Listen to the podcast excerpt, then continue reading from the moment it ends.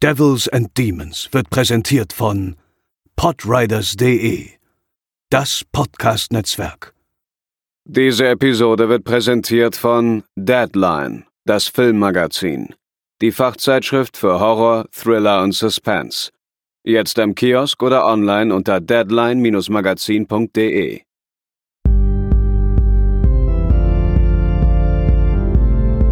They're coming to get you, Barbara.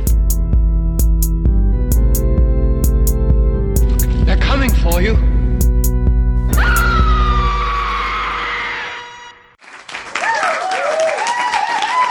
Herzlich willkommen zur zweiten Horror-Quiz-Weltmeisterschaft von Devils and Demons. Mein Name ist Christian und ich heiße Sie herzlich willkommen. Es ist die zweite Show. Es wird spannend. Lehnen Sie sich zurück, holen Sie sich ein bisschen Popcorn, holen Sie sich ein paar Chips, kalte Getränke, einen kalten Holy Energy Drink und dann ähm, genießen wir das Ganze, denn es geht rund. Wir haben einen Titelverteidiger mit an Bord. Ich begrüße unseren ersten Kandidaten schon mal ganz feierlich in der Runde, Pascal. Hallo Chris, vielen Dank für die Einladung. Pascal, es ist jetzt schon eine Weile her, als du dir den Titel erlangt hast. Es war fair, glaube ich. Ich äh, mag mich erinnern, dass es fair war. Ähm, wie siehst du deine Chancen heute? Glaubst du, du kannst den Titel mit Leichtigkeit verteidigen? Es wird ja schwerer heute. Wir haben äh, nicht nur einen Herausforderer dabei, sondern auch noch eine zusätzliche Herausforderin. Äh, was glaubst du? Ich bin ehrlicherweise sehr optimistisch und ich denke, dass ich das mit Leichtigkeit schaffen sollte. Was mir einmal gelungen ist, äh, was sollte mich davon abhalten, es nochmal genauso gut zu schaffen? Und ja, ich glaube, ich könnte mir sogar vorstellen, dass ich heute noch eindeutiger den Titel mit nach Hause nehmen werde. Abermals. Wel welches Themengebiet siehst du als deine Stärke an, welches eher weniger? Horrorfilme. Gut. ich begrüße unseren alten Herausforderer und äh, damit auch den ähm, ja, Verlierer, so muss ich es leider sagen, vom letzten Mal. Ich begrüße ganz herzlich André. Schönen guten Abend, danke für die Einladung, Chris. Was tust du, um dieses Ergebnis vom letzten Mal heute zu vermeiden? Was glaubst du, muss geschehen, damit du dir heute die Krone aufsetzen kannst? Ja, ich glaube, letztes Mal hatte vor allem der Kandidat Pascal sehr viel Glück und das äh, gönne ich ihm heute natürlich hoffentlich nicht und mit der Fragenauswahl und hoffe, dass da die Auswahl diesmal einfach mir besser taugt, aber das Bootcamp habe ich trotzdem äh, geskippt, weil das braucht ja keiner. Falls du eine zusätzliche Motivation brauchst, ich habe vorhin einen Insta-Live gemacht und habe die Leute gefragt, wer denn der Favorit für sie heute ist und äh, die Wahl fiel auf dich. Das ist jetzt vielleicht zusätzlicher Druck, aber vielleicht ist es auch Motivation. Ein bisschen von beidem. Sehr gut. So, und dann die große Unbekannte, Herausforderin mhm. Nummer zwei. Ganz herzlich willkommen, Theresa. Hallo, Chris. Wie willst du das Feld heute von hinten aufräumen? Was glaubst du, sind deine Themen, mit denen du heute glänzen kannst, deine, deine Fachgebiete und was könnte dir ein Stolperstein sein? Also ich glaube, ich zeichne mich heute dadurch aus, dass ich die Einzige bin, die sich, glaube ich, vorbereitet hat. ähm, indem ich die Episode nochmal gehört habe, die mich auch so ein bisschen beruhigt hat, muss ich ehrlich sagen. Weil manche Fragen da schon auch einfach gemein waren, dass sie wirklich auch einfach niemand beantworten konnte, wo ich dachte, okay, da sind, wären wir alle gleichermaßen aufgeschmissen gewesen. Und weil ich auch ein paar Fragen gehabt hätte, die ich hätte beantworten können, die keiner von den anderen beantworten konnte. Und ich habe so ein bisschen, ähm, ja, geguckt, was du das letzte Mal für Fragen gestellt hast und habe dann entsprechend etwas recherchiert. Das hätte ich vielleicht also, auch tun sollen. Nochmal prüfen, welche Fragen ich letztes Mal gestellt habe, weil das könnte vielleicht, also ich, ich glaube, es gibt keine Doppelung, aber ich kann es zumindest nicht versprechen. Ja, ja und ähm, Nachteil ist, glaube ich, schon einfach, dass ich im Vergleich zu beiden anderen deutlich weniger Filme gesehen habe, einfach dadurch, dass ich äh, zehn Jahre jünger bin und irgendwie noch nicht so viel Zeit hatte in meinem Leben, um Filme zu gucken. Und glaube, dass es auch schwierig sein könnte, dass ja auch viele Fragen irgendwie zu irgendwelchen großen Regisseuren und was die vielleicht für kleine Horrorfilme gemacht haben. Und ich kenne ja immer die ganzen Leute nicht, ne? Und das könnte auch ein bisschen zu Problem werden. Aber wir werden sehen. Da kommen die Ausreden schon auf Knopfdruck. Also machen wir, machen wir weiter kurz. Ähm, was gibt's denn heute zu gewinnen? Was gibt es zu verlieren? Also ich sag mal so, die Person, die sich am Ende auf dem zweiten Platz befindet, hat vielleicht sogar am Ende den besten Platz. Ich weiß es nicht genau. Das hängt ein bisschen von euch ab. Auf jeden Fall bekommt der Sieger A, das ist jetzt eine Lüge, einen unbegrenzten Vorrat an Holy Energy Drinks. Und B, das Wichtigste, die Person darf, ohne dass auch irgendjemand einen Widerspruch leisten darf, darf ein Thema im nächsten Jahr aussuchen. Ein Film. Es muss ein Horrorfilm sein, zumindest im entferntesten Sinn, Theresa. Tut mir leid. Also keine äh, Doggo- oder Pferdefilme oder was auch immer. Ähm, aber ansonsten gibt es keinen Widerspruch. Also es, ihr könnt, könnt einen Film einwerfen, der uns alle ärgert, aber vielleicht auch einfach einen Film, bei dem ihr wisst, der würde sonst nie drankommen. Also das ist die Belohnung. Und der Verlierer oder die Verliererin muss die Moderation übernehmen und die Vorbereitung für die Episode im November zu From Dusk to Dawn, äh, bei der ich dann äh, glücklicherweise außer Landes bin. Das ist ähm, der Job für den Verlierer oder die Verliererin. Zum Regelwerk. Für euch ähm, da draußen, ihr könnt natürlich mitraten oder Sie, heute sind wir beim Sie, Sie können da draußen natürlich auch mitraten. Äh, wir werden die Fragen so stellen oder ich werde sie so stellen, dass ihr Zeit habt oder Sie Zeit haben. Ähm, für euch die, ich bleib jetzt beim Du, die Fragen für euch. Das klappt ja schon sehr gut, das Ja. Konzept. Zu seriös, zu unseriös, äh, die Fragen äh, für euch zu beantworten. Also da wird genug Zeit sein, nämlich die Zeit, ähm, die auch unsere drei Kandidatinnen hier haben werden, was so ungefähr immer so 10, 15 Sekunden wahrscheinlich sein werden. Wir haben circa, das hängt auch ein bisschen davon ab, wie das heute so abläuft. Also wir haben, sagen wir mal, maximal 50 Fragen heute, die gestellt werden. Es können vielleicht ein bisschen zu viel sein, das werden wir dann feststellen. Ähm, ich werde diese Fragen in einen WhatsApp-Chat kopieren und meine drei KandidatInnen werden es ähm, mir in einem Privatchat ähm, beantworten mit A, B, C oder D. Ähm, es gibt eine Cheat-Regel. Cheaten ist verboten, ganz einfach. Alle drei Teilnehmenden haben eine Brille auf und ich sehe ganz genau, was an den Monitoren bei den dreien passiert. Also Wikipedia ist nahezu ausgeschlossen. Das sind die Regeln soweit. Am Ende ganz simpel, wer die meisten richtigen Antworten gegeben hat. Also es Ne, auch so simpel, es ist nicht der, wer zuerst die richtige Antwort hat, sondern jeder, der die Antwort richtig hat, kriegt einen Punkt dafür und wer am Ende die meisten hat, hat gewonnen. Und im Prinzip würde ich sagen, seid ihr alle bereit? Ja, Jawohl. Sehr gut. Ja. Dann würde ich sagen, ähm, so ist das nun mal im Fernsehen oder wo auch immer. Gehen wir noch mal ganz kurz in die Werbepause und dann kann es losgehen. Wir haben euch in der letzten Woche die tollen Getränke von Holy vorgestellt. Die Energy Drinks, die Ice Teas zum Beispiel. Und ähm, wir haben auch nach wie vor den Rabattcode für euch. 5 Euro Rabatt für Neukunden, wenn ihr Devils 5 an der Kasse eingebt.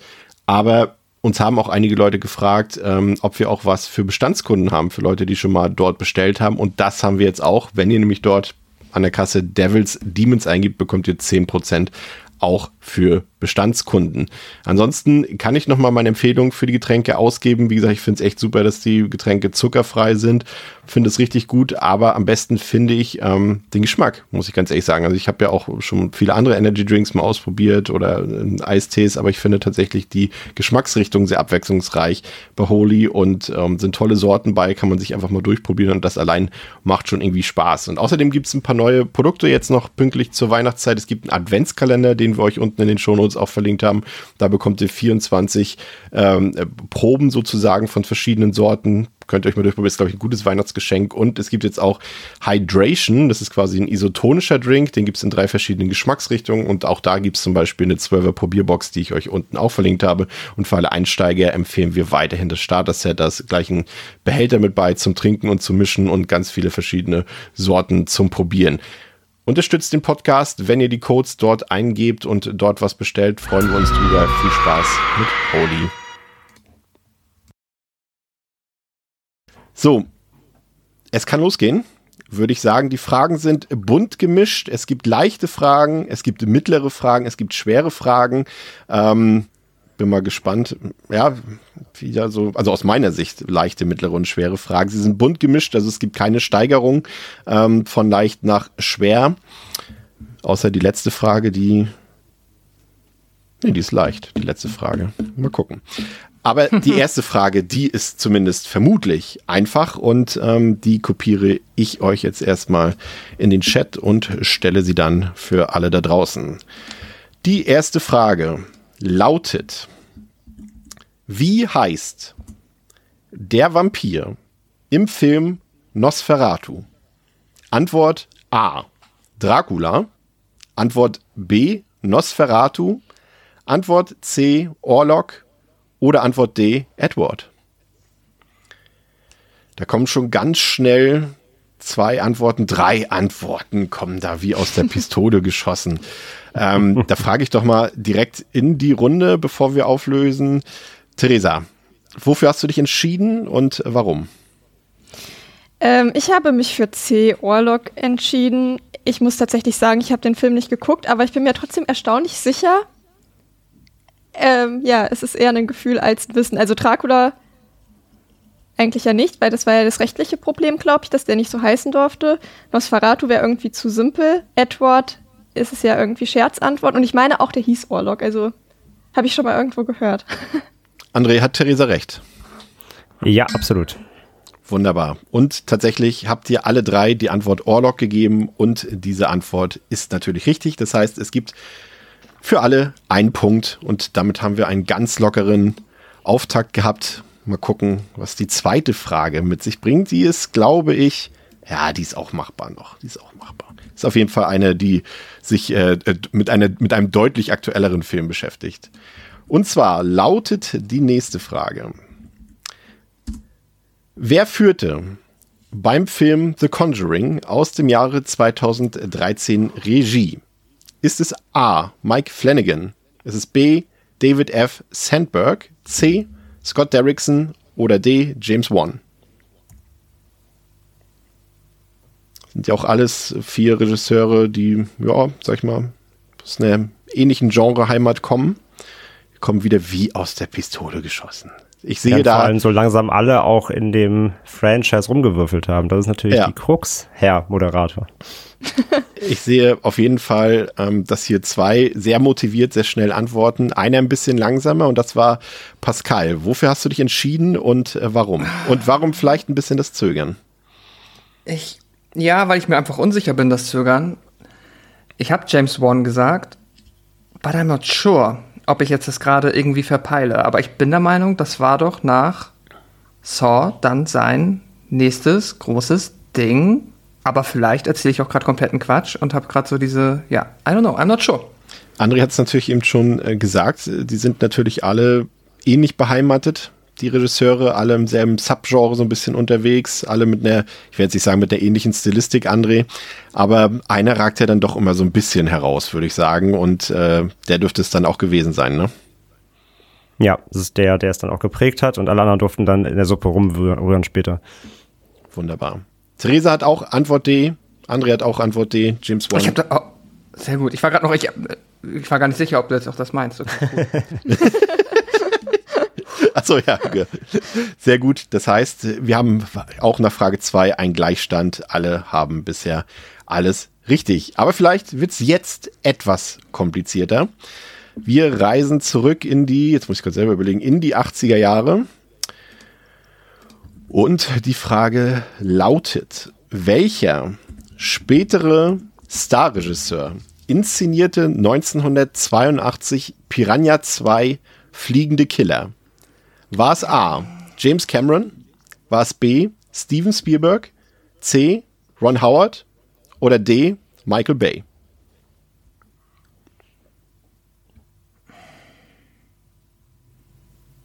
Und alle Regisseure haben mal irgendwo klein angefangen.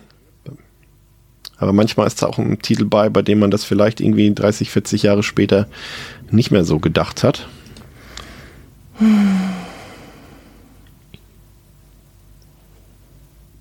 André, wie bist du auf deine Lösung gekommen? Wahrscheinlich hast du es einfach gewusst, aber. ganz richtig, das ist immer die beste Antwort, aber ja, nee, also das, er spricht heute auch nicht mehr so ganz gern drüber und es ist halt einfach, äh, es war sein, sein äh, heute nicht für ihn nicht mehr rühmlicher Anfang, aber in der Vita liest sich das halt auch immer wieder sehr lustig. Wer war es denn? Äh, James Cameron. Das ist vollkommen korrekt. Das haben alle drei vollkommen richtig beantwortet. Ich glaube, hatte Roger Corman nicht sogar James Cameron da irgendwie reingeholt in diese ganze Sache? Corman hat ihn reingeholt, meine ich auch, ja. Ja. Spannend, ja. Es war definitiv nicht der beste Film in seiner Karriere. So viel können wir schon mal sagen. Aber Debatable. war es sein schlechtester? Hm, ja. Über diesen Film mit diesem blauen Männchen kann man sich, glaube ich, ein bisschen streiten, aber alle haben es richtig. Also, das wird, glaube ich, vielleicht doch spannender als gedacht heute. Jetzt könnte es leicht sein, es könnte aber auch schwer sein. Ist es eine Fangfrage? Ist es keine Fangfrage? Wir werden es sehen. Wir reisen in die 90er Jahre und fragen, was hinterlässt der Mörder in Der Knochenjäger bzw. The Bone Collector aus dem Jahre 1999 für Hinweise am Tatort seiner Verbrechen? Sind es A. Taschentücher, B. Rosen, C. Knochen oder D. Lilien?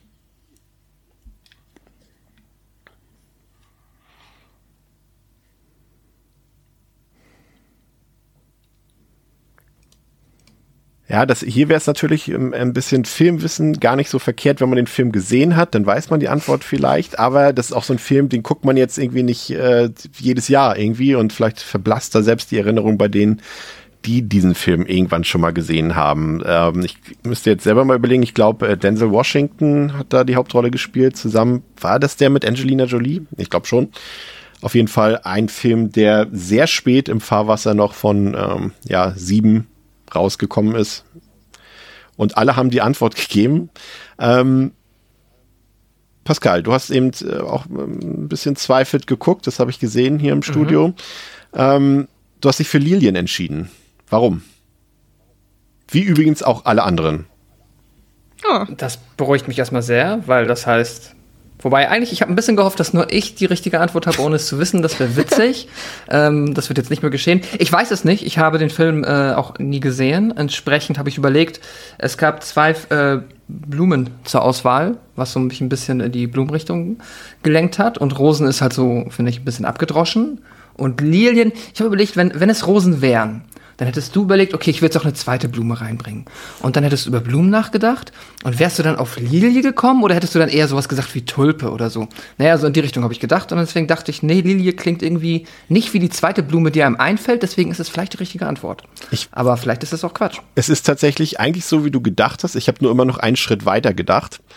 Ähm, und habe genau die zwei Blumen reingedacht, reingebracht, weil ich dachte, dann nehmt ihr eine der Blumen. Und das ist auch tatsächlich der Fall gewesen. Ähm, ich wusste nicht, wie man Margarite schreibt, ohne zu googeln, deswegen habe ich die Lilie genommen. Und ähm, die Antwort, also André, was glaubst du denn, warum der Film The Bone Collector heißt? Ich habe keine Ahnung mehr. Ich habe den, glaube ich, sogar mal gesehen, aber ich kann mich an den nicht erinnern. Und ich Vermutlich. dachte auf jeden Fall, es wäre alles außer Knochen auf jeden Fall. Ich war erst sogar bei Taschentücher, aber da hatte ich, glaube ich, einen anderen Gedanken. Ich, da dachte ich eher so ein Halstuch oder sowas. Es gab irgendwas mit einem Halstuch, das war irgendein Jallo, glaube ich. Ähm, und dann war ich halt auch genau wie bei Pascal, ich hatte Rosen wäre zu klischeehaft, dann habe ich Lilien genommen. Ja, die Antwort ist natürlich Knochen, weswegen der Film auch der Knochenjäger heißt. Ja, ja okay. weil wenn ich Knochen jage, dann lege ich die auch hin. Nehme ich sie doch mit und lass sie nicht wo liegen. Das ist ja, ja. nicht, das ist ja der Knochenverteiler eher. Ja, vielleicht ist ja der Ermittler, also Denzel Washington, vielleicht ist der der Bone Collector, weil der die dann sammelt. Ach so, ja. Aber nee, ich sag mal so, einfach der Film ist nicht so gut, als dass ihr den jetzt okay. nochmal nachholen müsst. Drücken wir es mal so okay, aus. Okay, alles klar. Und es ändert sich ja auch nichts. Alle sind reingefallen und deswegen bleibt es weiterhin bei 3 zu 3 zu 3. Jetzt was. Ja, vielleicht ist es auch wieder eine Trickfrage. Wir werden es sehen. auf dem Papier sieht die Frage auf jeden Fall erstmal leicht aus. Sie lautet: Wie heißt das berühmte Hotel aus The Shining aus dem Jahre 1980 heißt es A. Overlook Inn, B. Overlook Resort, C. Overlook Hotel oder D. Overlook Motel.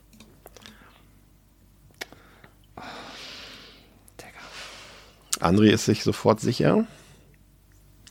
Pascal googelt noch. Sein, aber Nein. wenn das falsch ist, dann ärgere ich. Ich habe richtig Paranoia, dass du uns jetzt einfach wieder verarscht. Ja. Ehrlich gesagt. Ich weiß halt, ich bin mir ziemlich sicher, dass das im Buch Overlook Hotel ist, aber Stanley Kubrick hat ja so kleine Kleinigkeiten, die total unnötig sind, abgeändert. Deswegen könnte es auch Overlook Inn sein. Auf jeden Fall erwarte ich jetzt deine Antwort. Mm. Ja. Du kannst sie auch direkt live das geben. Ressort? Ich nehme einfach was ganz anderes. Ich nehme jetzt das Ressort. Ja, da muss ich auch mal was trauen. Okay, wir sind deinem Gedankengang gefolgt, können ihn aber nicht ganz nachvollziehen. Also B, Overlook Resort ist auf jeden Fall falsch. Oh, okay. Pascal, was hast du, was hast du gewählt? Ich habe das Hotel genommen. Ich bin mir aber auch, also wenn überhaupt, dann hätte ich jetzt auch gesagt, äh, Resort, einfach nur weil Inn ist halt was für was Kleineres. Das ist ja eher so eine Schenke mit Gasthaus, glaube ich, einfach. Und äh, was war die andere noch Möglichkeit? Overlook Motel ist ja natürlich super Quatsch, weil Motel ist halt ja wirklich, äh, also alles ist ein Motel, aber das nicht.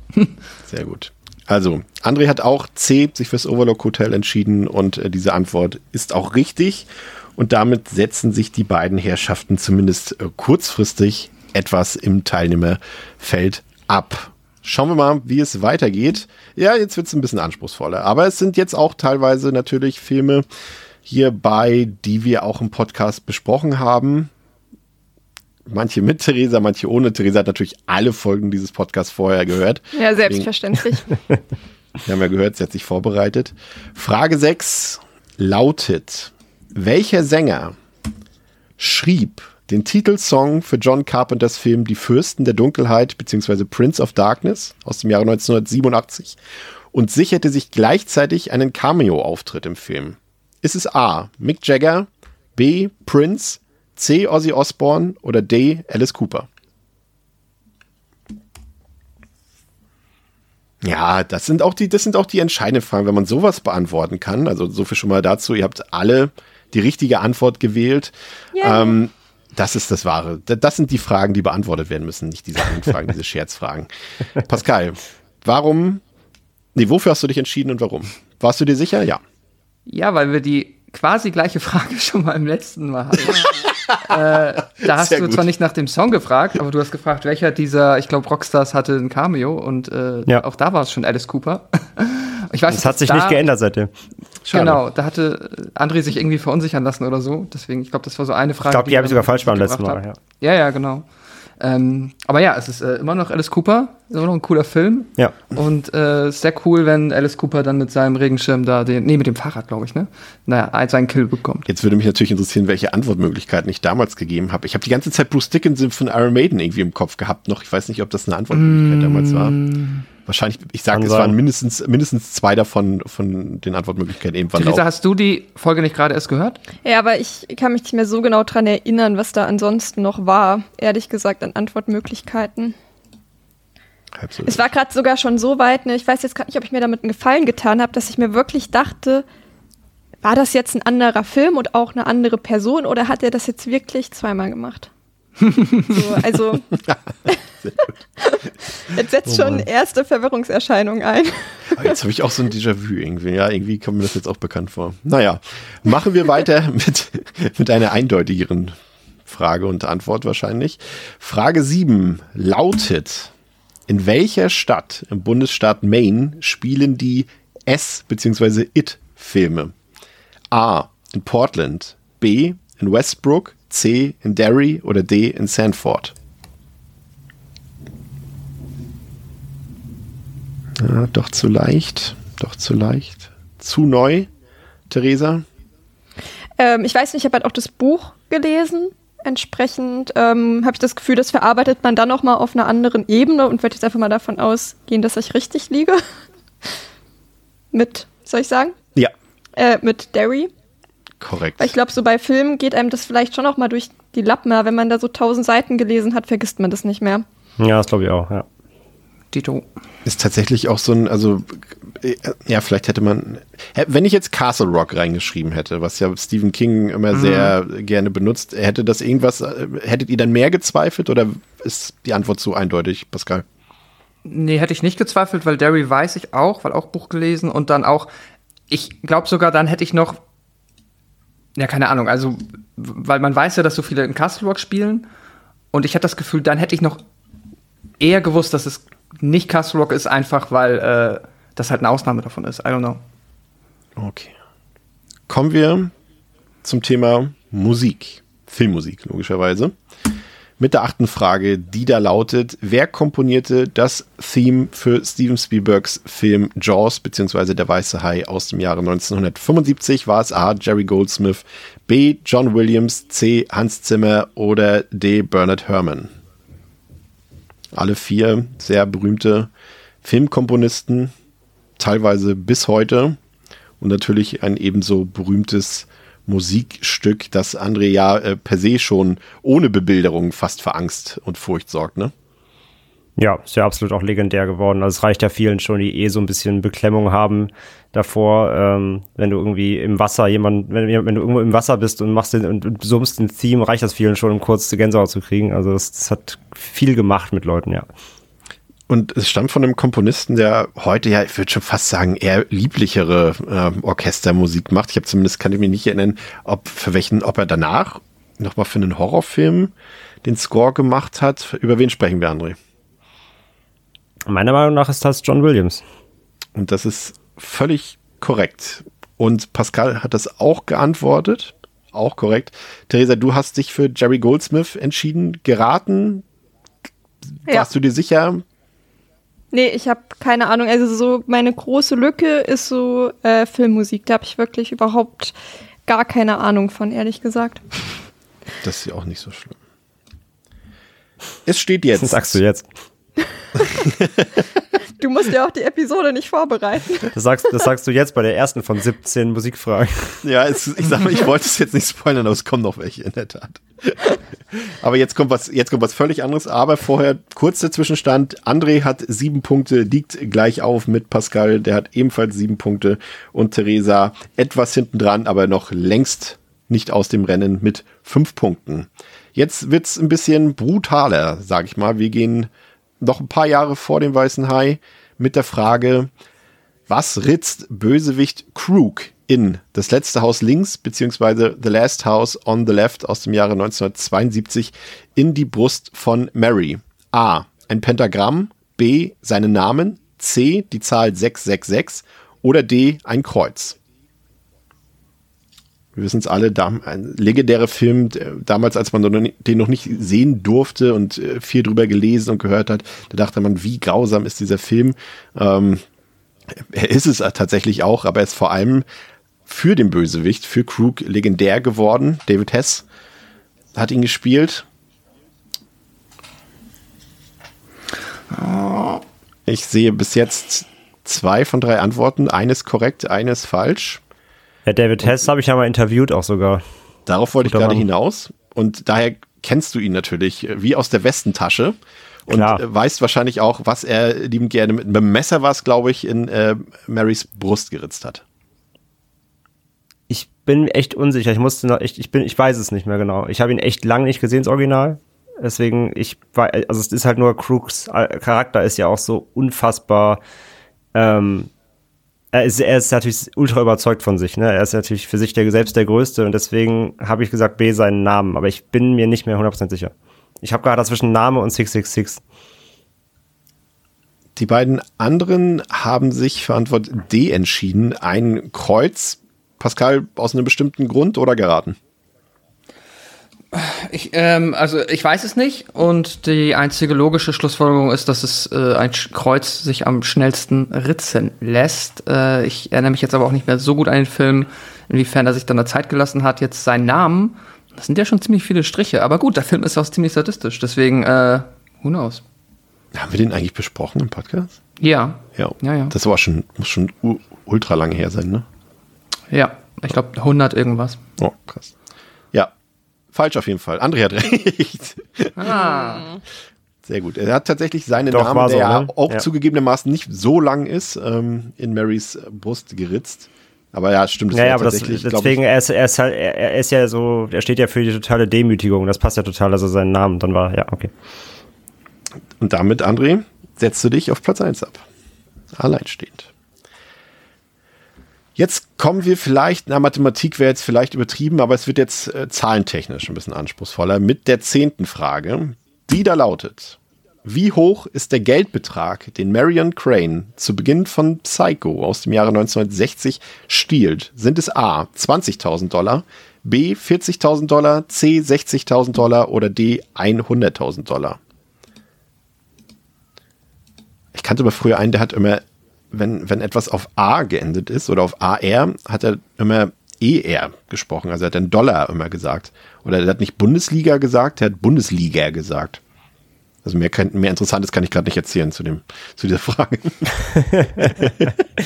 Aber sowas kann ich mir Fall. nie merken. Ich, ich merke mir solche Summen nicht, absolut überhaupt nicht. Spannenderweise, so viel kann ich schon mal sagen, drehen wir den Spieß jetzt um. Pascal, du hast Welchen? dich den Spieß von eben. Pascal, du hast dich wie Theresa für Antwort B entschieden. Mhm. Warum?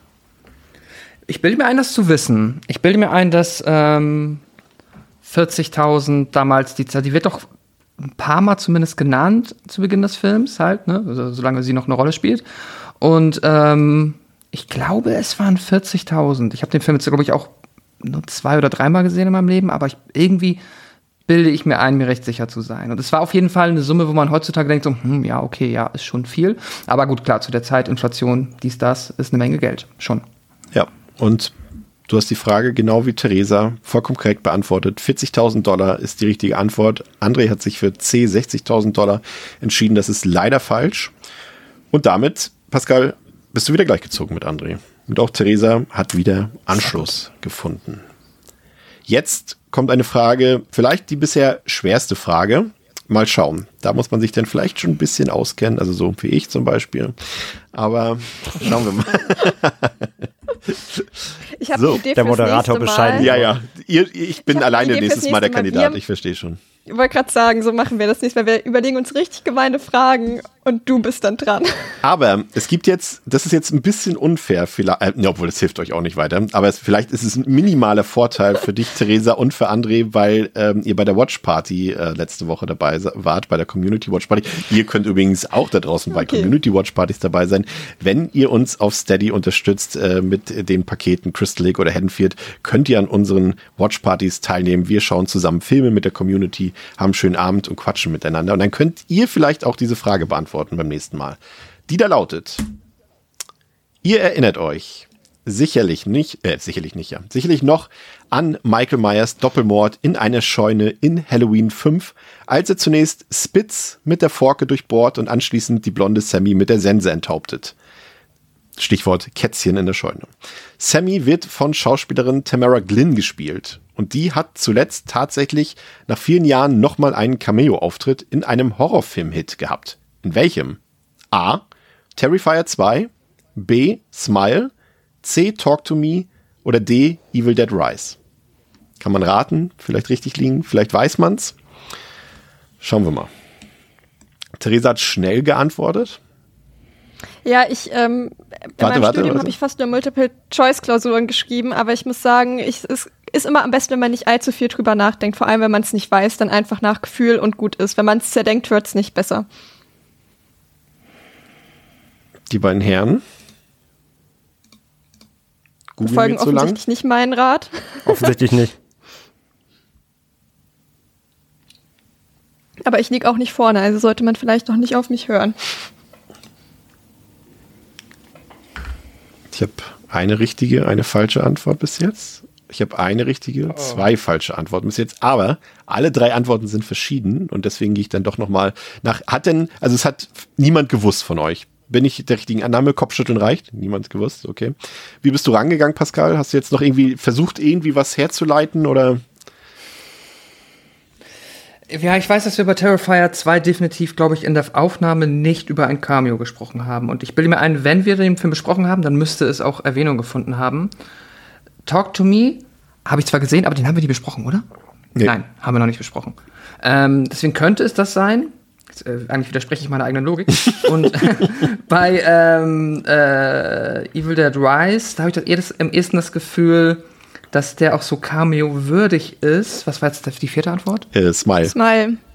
Achso, Smile, genau. Bei Smile dachte ich so, den habe ich auch gesehen, aber ist es so ein Film, wo irgendwie man jetzt ein Cameo hat aus Gag? Ich weiß nicht, ich habe das Gefühl, der, da hätte das nicht viele Leute gejuckt. Bei einem Evil Dead Film wird das eher vielleicht auch jemand denken, so, oh cool, nice. Die, die Herangehensweise ja. ist nämlich eigentlich prinzipiell auch gar nicht so verkehrt, finde ich, ähm, Theresa wenn man sich vorstellt, was sind das für Filme, die ich gerade genannt habe und, und wer hat die gemacht, vielleicht auch, wer würde auf die Idee kommen, überhaupt so einen Cameo-Auftritt, also nichts gegen Tamara Glynn, schätzen wir alle aus Halloween 5, aber es ist jetzt auch nicht irgendwie, irgendwie ein Bruce Campbell oder sowas oder ne, das ist also schon wirklich für Feinschmecker, sage ich mal. Und wer könnte da auf die Idee kommen? Da hätte ich persönlich jetzt zum Beispiel ähm, André auch Smile, glaube ich, ausgeschlossen, weil das, glaube ich, zu mainstreamig ist für einen Cameo-Auftritt. C, Talk to Me vermutlich auch.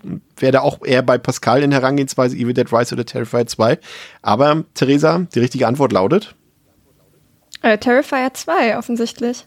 Ja, das ist tatsächlich korrekt. Cool. Und zwar für die, die es nicht gesehen haben oder sehen wollen.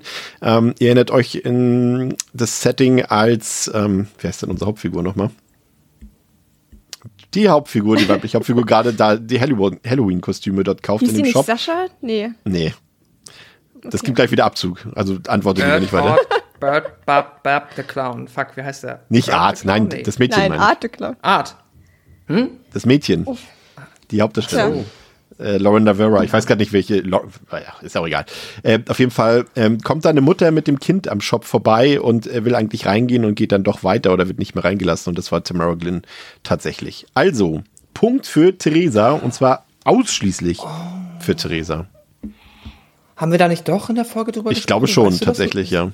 Also ich, mich würde wundern, wenn ich es nicht erwähnt hätte, weil ich eigentlich äh, von ihrem Auftritt in Halloween 5 immer großer Fan war. Und ich meine, der Film hat auch die meiste Zeit ein Cameo unterzubringen. Ja, ja das Wenn man drei Nein, das macht einfach Sinn, weil es ein Slasher ist. Klar, hätte man auch davon einfach ableiten können. Punkt. Aber ich dachte Also ich mir, habe halt. Ja, sorry. Ja, ich wollte sagen, ich bin halt so rangegangen. Wahrscheinlich soll es gar kein Cameo-Auftritt sein. Sie haben einfach nur irgendeine Schauspielerin in die letzte Ecke hingestellt und die Fans können sagen, es war einer. Und so Das dachte ich fies. eigentlich, aber nein. Ich habe halt gedacht, nur so richtiger Horror-Nerd würde sich denken, oh ja, das wäre doch ein geiles Cameo. Und ich glaube, da gehört Damien Leone schon auch zu. Oder dass er so denkt, dann irgendwie bei seinen Friends, so, ja, hier, ich habe jetzt die aus Halloween 5, die Schauspielerin, ist doch voll das coole Cameo. Und das denkt halt keiner außer solchen Leuten, glaube ich. Ja, und ich glaube, bei Evil Dead, so hätten sie, glaube ich, auch eher Cameos genommen, die halt innerhalb der Reihe funktionieren und nicht irgendwie aus völlig Und ich glaube auch größere halt einfach, Ja. ne? Weil ich, es ist halt schon auch einfach so eine Person, äh, das interessiert halt so dreieinhalb Leute, glaube ich. Ja. So, Fair, fair, fair. Theresa hat aufgeholt. Es bleibt spannend. Cool. Frage 12. Es geht leider wieder um Zahlen, es tut mir leid. Frage 12 lautet, auf welchem Planetoiden findet die Crew der Nostromo in Alien aus dem Jahre 1979 das verlassene Raumschiff? A. LV 426. Antwort B. DC 876. Antwort C. BA 240. Oder Antwort D. LV 458. Ich weiß, es ist ein bisschen fies, aber ich glaube, das ist schon fast, fast legendär. Na, scheinbar nicht. Ups. Ich habe den falschen Chat geschrieben. Ach so, das sehe ich jetzt erst, stimmt. Ich sag mal so, wir haben bisher, ich habe bisher zwei Antworten gekriegt, eines richtig, eines falsch. André fehlt noch, André überlegt. André, schilder uns deine Gedanken. Die anderen haben schon geantwortet. Ich weiß es wirklich überhaupt nicht. Ich sage ja, alles mit Zahlen kannst du mich komplett mitjagen. Ich merke mir sowas einfach nicht. Ich, ich glaube, man, also ich habe tatsächlich, ich habe jetzt auch nicht groß nachgeforscht. Ich weiß gar nicht, ob man die Antwort irgendwie herleiten kann, ob die Abkürzung, also die Buchstabenabkürzung am Anfang irgendwas zu bedeuten hat oder ob es wirklich quasi einfach nur so ein, wie sagt man, dass man irgendeine Reihenfolge irgendwo, ne? Es ist auf jeden Fall eine richtige Antwort dabei, zwei falsche. Pascal, glaubst du, du hast richtig geantwortet und wenn ja, warum? Ich bin mir ziemlich sicher, dass ich richtig geantwortet habe und ich habe einfach, glaube ich, öfter, als ich den Film geguckt habe und ich habe ein paar Mal Alien geguckt, ähm, aber ich habe, glaube ich, einfach in jedem Horrorquiz, das es gibt und das man hören kann, äh, ist es eine der Fragen, die immer wieder gestellt wird. Und deswegen habe ich, ich kann meine Antwort sagen? Ja, Ja. klar. Äh, LV 426. Es ist auch es hat sich so in mein Gehirn eingebrannt, dieses LV 426. Das Einzige, was mich jetzt reinlegen könnte, ist, wenn das irgendwo anders im Alien-Universum noch vorkommt und ich das jetzt verdrehe. Aber ich bin mir sehr, sehr sicher, dass LV 426 irgendwo drin vorkommt. Das wäre natürlich fies, wenn es jetzt irgendwie der Planet wäre, wo die Prometheus drauf gelandet wäre. Aber nein, Pascal, du hast äh, völlig recht. LV 426, André hat LV, war dicht dran, 458 gewählt, ist leider falsch. Und Theresa hat Antwort B, DC 876, whoops, geantwortet. Und das ist leider falsch. Und damit liegt Ja, okay. Pascal jetzt in Führung. Und wir machen weiter mit einer ist es vielleicht schon eine Schätzfrage? Hm? Ich hoffe, es ist nicht eine Frage, die ich letztes Mal schon gestellt habe. Ähm, Frage 13. Wie oft spielte Bella Lugosi den Grafen Dracula? A. 17 Mal, B. 20 Mal, C. 10 Mal oder D. 2 Mal? Das ist natürlich schon, ja, ein Schauspieler, den man irgendwie natürlich allein mit dem Horrorgenre in Verbindung bringt, aber natürlich auch offensichtlich mit der Figur des Graf Dracula. Aber wie oft spielte er eigentlich diese Rolle? Hier wird schon munter getippt. André zählt mit den Fingern nochmal alle Filme genau ab.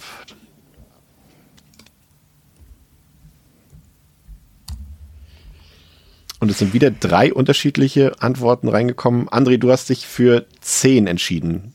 Geraten, geschätzt, Vermutungen. Mehr geraten. als zwei, zwei gezählt aus Erinnerung. Zwei schon. kommt jetzt zu wenig, einfach weil er ja schon das geprägt hat. 17 war mir aber irgendwie schon wieder zu viel, aber es kann auch 17 sein, aber ich habe jetzt einfach die goldene Bitte genommen. Also da, das alles drüber fand ich dann zu viel, aber ja, also ein paar mehr waren es, zwei waren es mit Sicherheit. Theresa, du hast 17 gesagt. Warum? Ähm, ich war mir nicht sicher, ob 17 oder 20. Ich weiß, dass er das sehr, sehr oft gemacht hat und das zehnmal nicht reicht. Und dann war jetzt so ein bisschen die Frage, so wie würdest du die Antwort stellen? Und dann habe ich mir gedacht, ist es wirklich das Höchste? Und dann dachte ich mir erst so ja und dann dachte ich wieder nein und dann dachte ich mir so, ach egal, ich nehme einfach A. 17 Mal. Aber ich könnt, es könnte auch 20 Mal sein.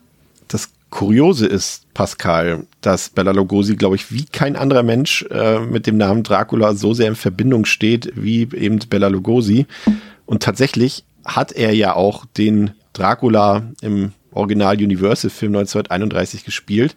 Aber tatsächlich hat er nur ein weiteres Mal, und zwar 1948, ausgerechnet noch in der Komödie Bud Abbott and Lou Costello Meet Frankenstein, die Rolle von Dracula nochmal eingenommen. Ansonsten nicht.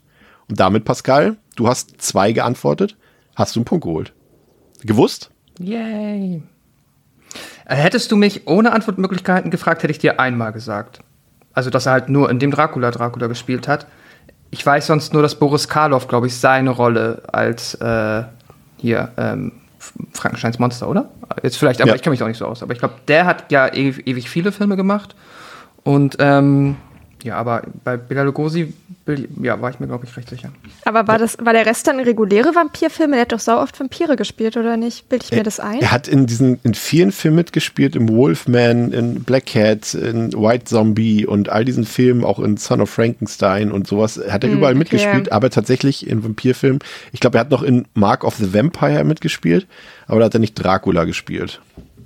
Wie das jetzt auch nicht mein Fachgebiet, ähm, das wissen, glaube ich, die Zuhörenden von Devils and Demons, dass das generell nicht unsere, sag mal, unsere Epoche ist, die uns so besonders anspricht an Horrorfilmen. Aber ja, ich fand es tatsächlich überraschend. Ich habe es jetzt auch im Zuge der Vorbereitung erst rausgefunden und fand das so witzig, dass ich das unbedingt mit reinnehmen musste. Aber Kompliment, Pascal, du hast es gewusst und hast damit jetzt zwei Punkte Vorsprung. Yay. So, jetzt eine Frage, mit einem Thema, mit dem wir uns, glaube ich, letztes Jahr beschäftigt haben. Frage 14 lautet, in welchem Film von Lucio Fulci gibt es einen Killer mit einer Entenstimme? Ist es A, The Beyond, B, The New York Ripper, C, The House by the Cemetery oder D, The Psychic? Wir haben ja viele Filme von Fulci besprochen im letzten Jahr. Und das habt ihr euch scheinbar auch gemerkt, Theresa, denn die ja, richtige Antwort lautet The New York Ripper. Ist zu, zu, zu doll noch in Erinnerung, oder? Oder war es zu einprägsam? Ähm, ich habe den Film tatsächlich noch nicht geguckt. Ich Stimmt, du warst noch nicht da die ganze Zeit drum. Und ich bilde mir aber ein, weil ich habe tatsächlich die Episode gehört, dass das ein Feature war. Ich weiß auf jeden Fall, The Beyond und House by the Cemetery kann es nicht sein. Die habe ich beide gesehen. Den vierten The Psychic habe ich nicht gesehen, aber ich bilde mir halt ein, dass ich davon schon mal gehört habe und deswegen muss es in eurer Episode gewesen sein.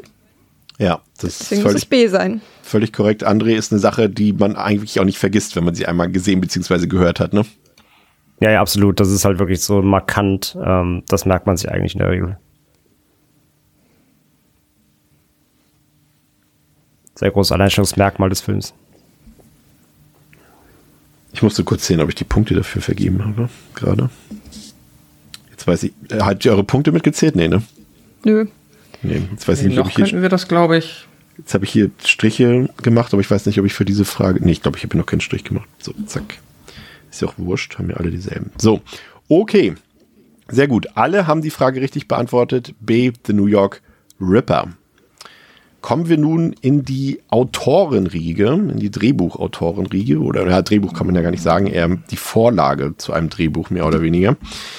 Und zwar, Frage 15. Wer schrieb die Vorlage zu Der Exorzist, beziehungsweise The Exorzist aus dem Jahre 1973, ist ja gerade wieder in aller Munde das Thema eher negativ behaftet.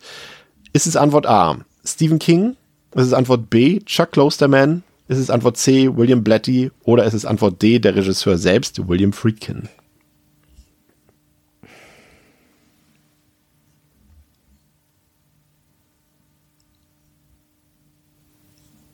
Alles irgendwie Namen, die man schon mal kennt, die man schon mal gehört hat.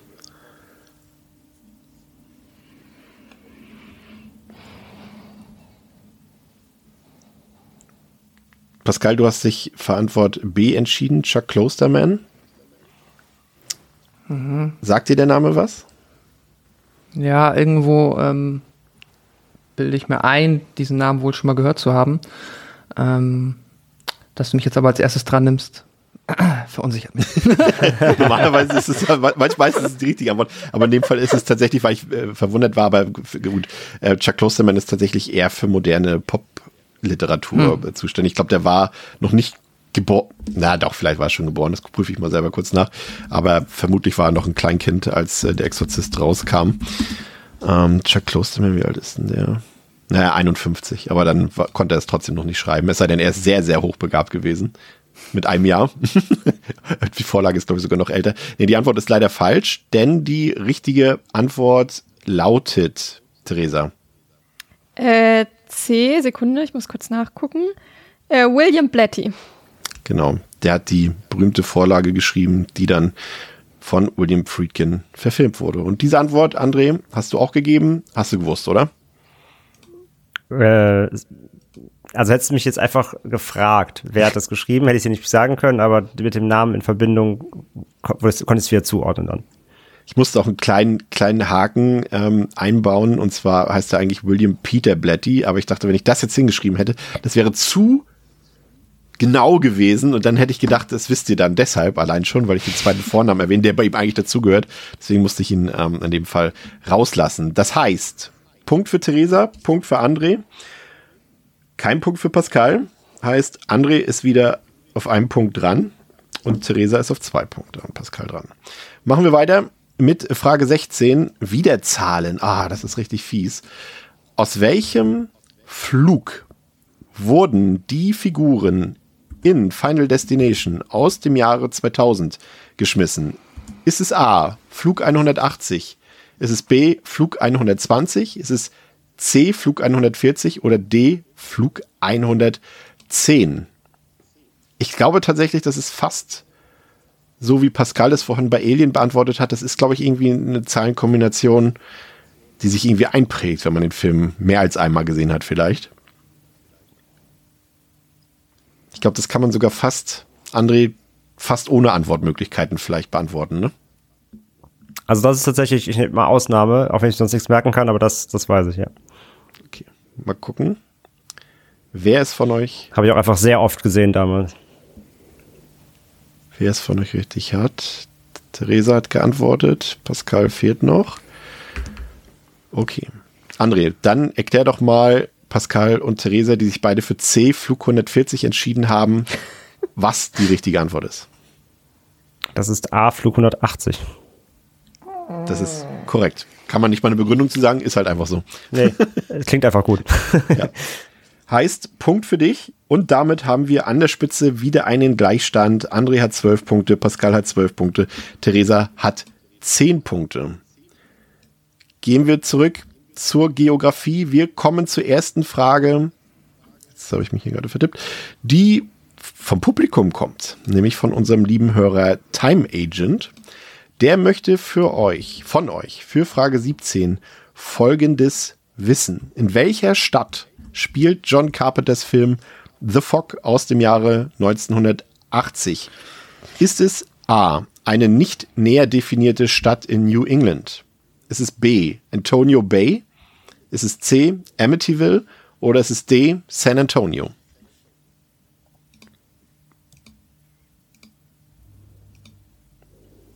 Das ist tatsächlich eine meiner Lieblingsfilmorte. Da mag ich es immer direkt, mag ich auch die, die Aufnahmen, wenn die Kamera da so ein bisschen drüber schwenkt.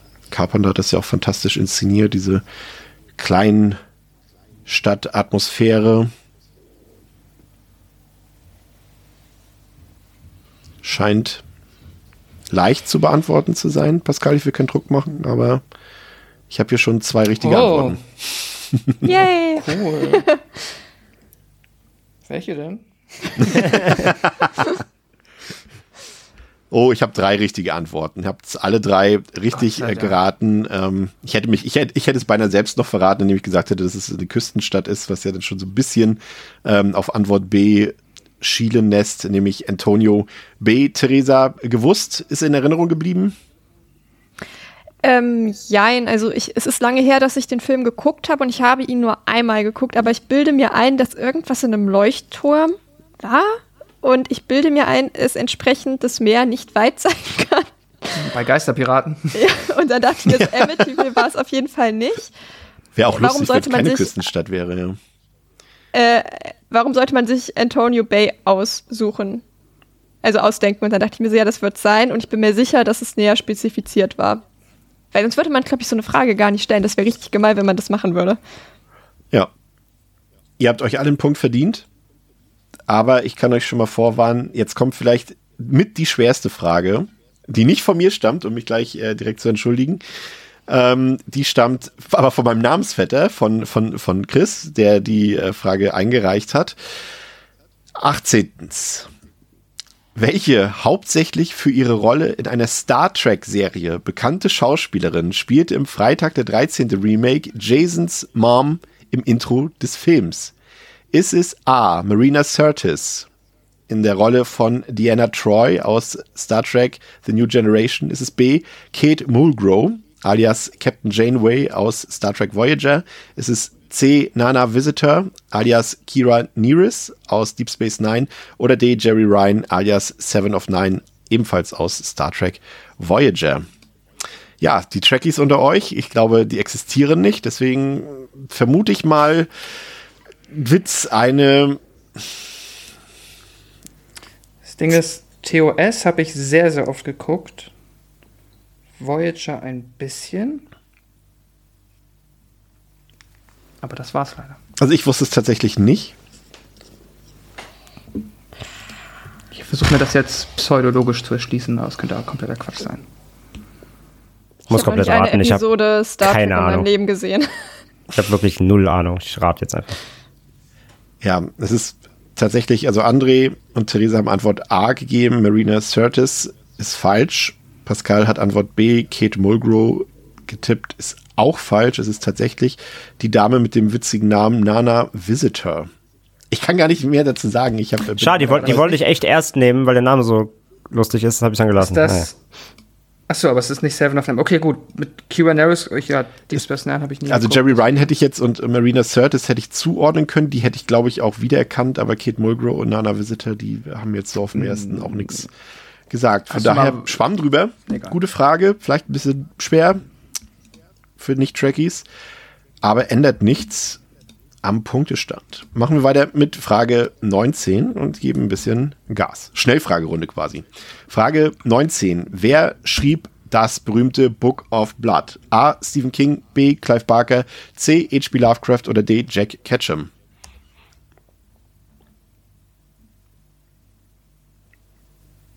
Das ist wahrscheinlich zusammen mit dem Necronomicon das mit das berühmteste Buch aus dem Horrorbereich.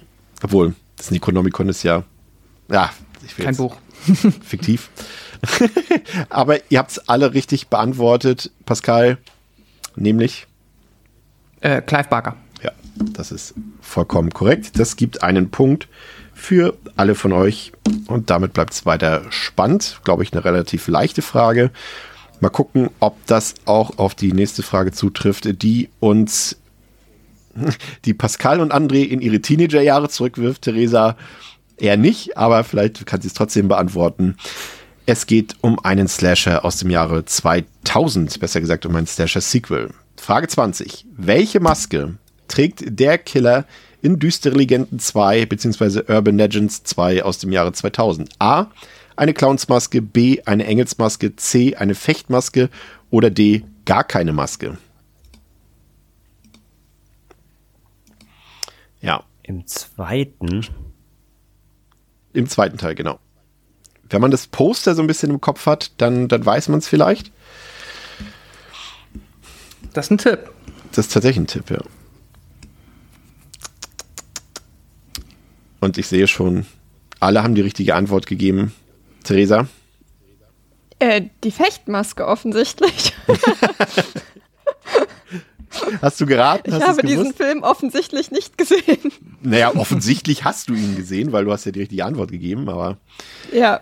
ja, es ist, es ist tatsächlich auch nichts, was man unbedingt nachholen muss. Die ganze Reihe ist, glaube ich, haben wir ja hier im Podcast auch ausführlich festgestellt, äh, ein bisschen overrated, wenn man so will, oder berühmter, als sie eigentlich sein dürfte. Äh, Pascal, du konntest dich erinnern? Mhm. Das ist schön für dich. Deshalb kriegt ihr alle einen Punkt. Sorry. Alles gut. Mensch, das ist ja hier, also ihr seid hier. Es läuft besser als bei, in, beim letzten Mal. Ich das wollte gerade sagen, ihr seid doch alle im, im Gleichschritt hier halbwegs unterwegs. Ist alles noch möglich. Mal gucken, ob Frage 21 daran etwas ändert. Wird wieder ein bisschen, nö, eigentlich nicht deutlich moderner, aber schauen wir mal. Frage 21. Welcher Star aus dem Marvel Cinematic Universe spielt eine Rolle im Film A Rack Attack bzw. Eight Leg Freaks aus dem Jahre 2002? Ist es A. Chris Pine, B. Chris Hemsworth, C. Paul Rudd oder D. Scarlett Johansson?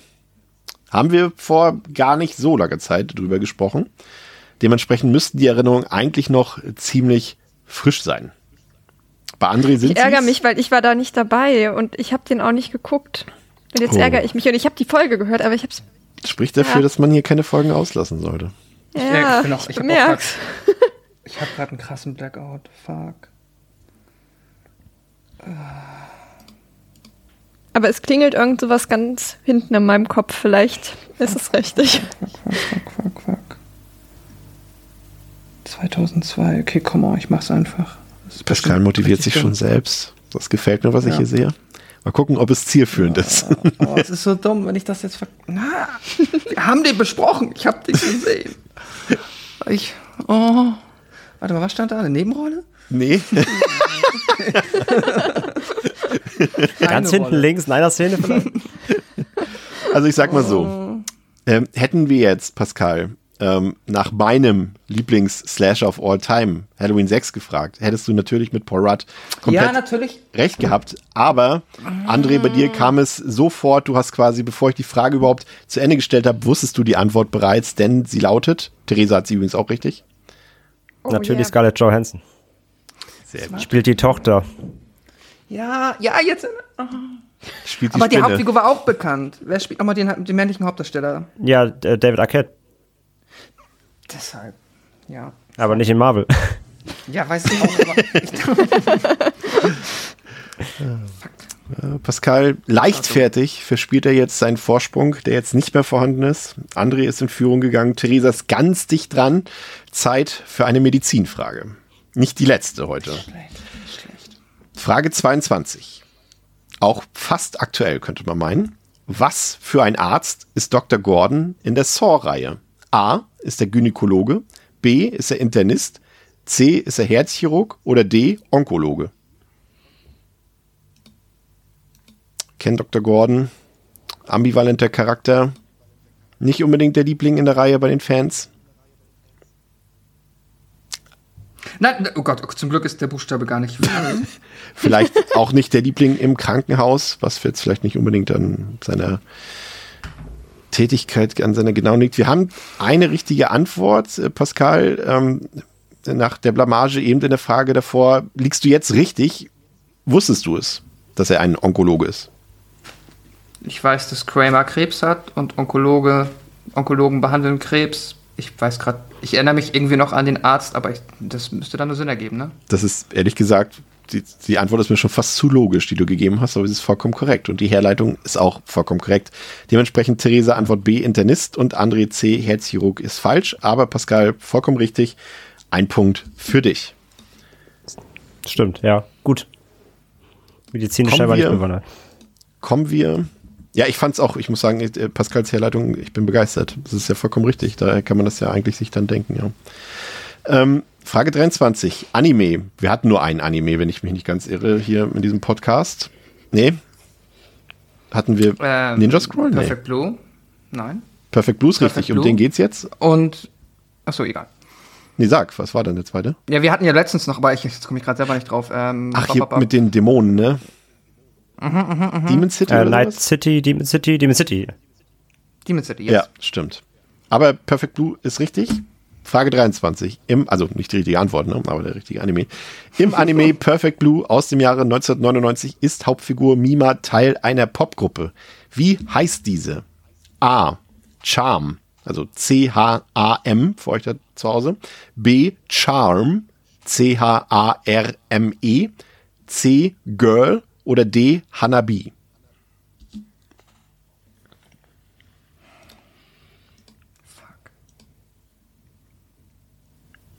Ja, ich habe hier schon eine richtige Antwort, zwei richtige Antworten.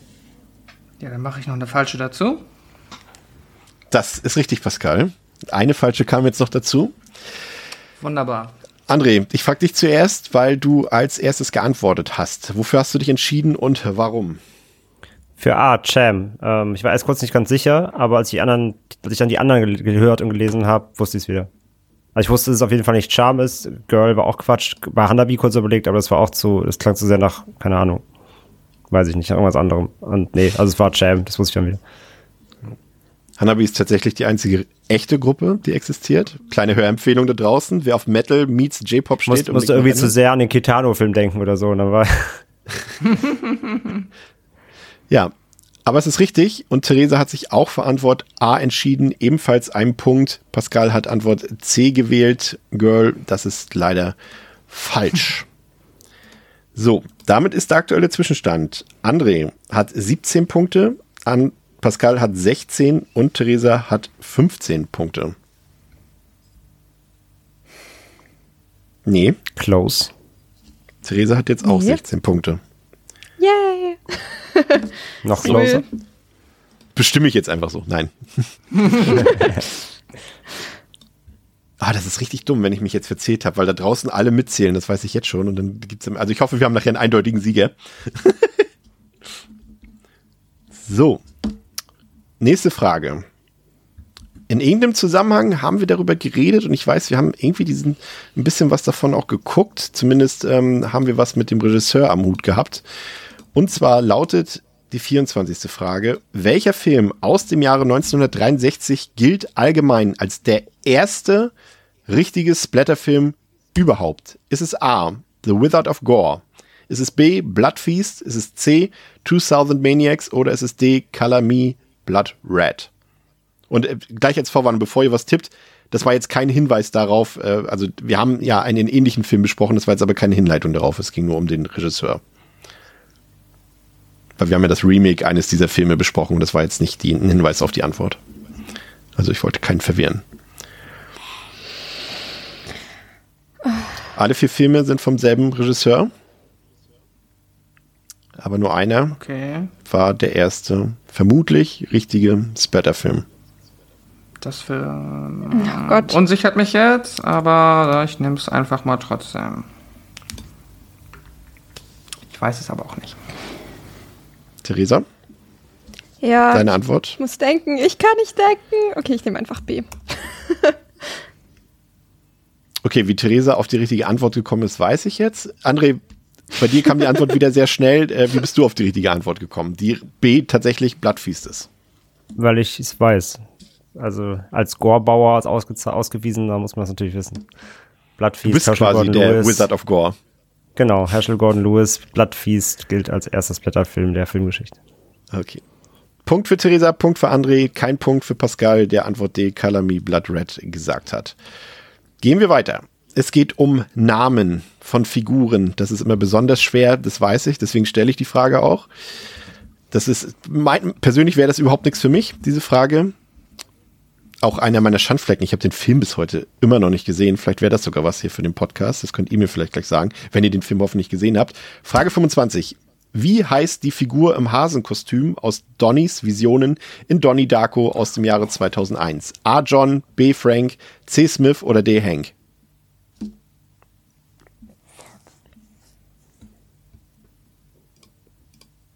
Theresa, du hast den Film gesehen?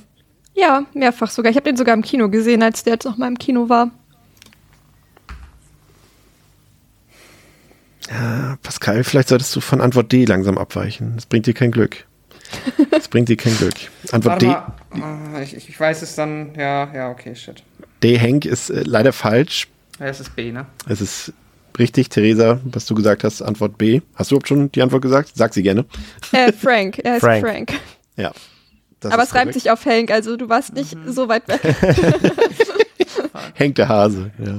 Wäre wahrscheinlich eine Scary Movie Parodie, dann wäre ich sehr Hank. ja. Punkt für André, der ist auch richtig hart. Und Punkt in, für und in Deutsch, in der deutschen Synchro dann Honk. Oh Mann. Ist denn der Film was für unseren Podcast? Theoretisch? Ganz entfernt? Ja, ne? Ja, ist halt sehr. Wird halt Dark. sehr verklausuliert. Ja, genau, Dark und. Also ich finde. Horror so, also an sich vom Thema könnte man den schon gut besprechen. Der ist Ich schon weird. So, irgendwie, ja. Dass es so ein Film ist, da wurde, habe ich das Gefühl auch schon alles zu gesagt und deswegen Aber nicht wäre da von bei uns. mir das, ja nicht von uns, aber deswegen würde ich es glaube ich von alleine nicht vorschlagen, weil ich das Gefühl habe, das ist irgendwann auch in so einer Schleife mit den Dingen, die alle Leute sagen. Außer Chris guckt den und findet den dann auf einmal total schlecht oder so, dann ist vielleicht doch noch mal besprechenswert. Thema deutscher Film. Für Frage 26 gibt es ja keine so große Auswahl im Bereich Horror, haben wir schon besprochen. Mal gucken, ob ihr euch erinnern könnt. Frage 26. Wo studiert Paula im Film Anatomie aus dem Jahre 2000? A. Wiesbaden, B. Freiburg, C. Heidelberg oder D. München?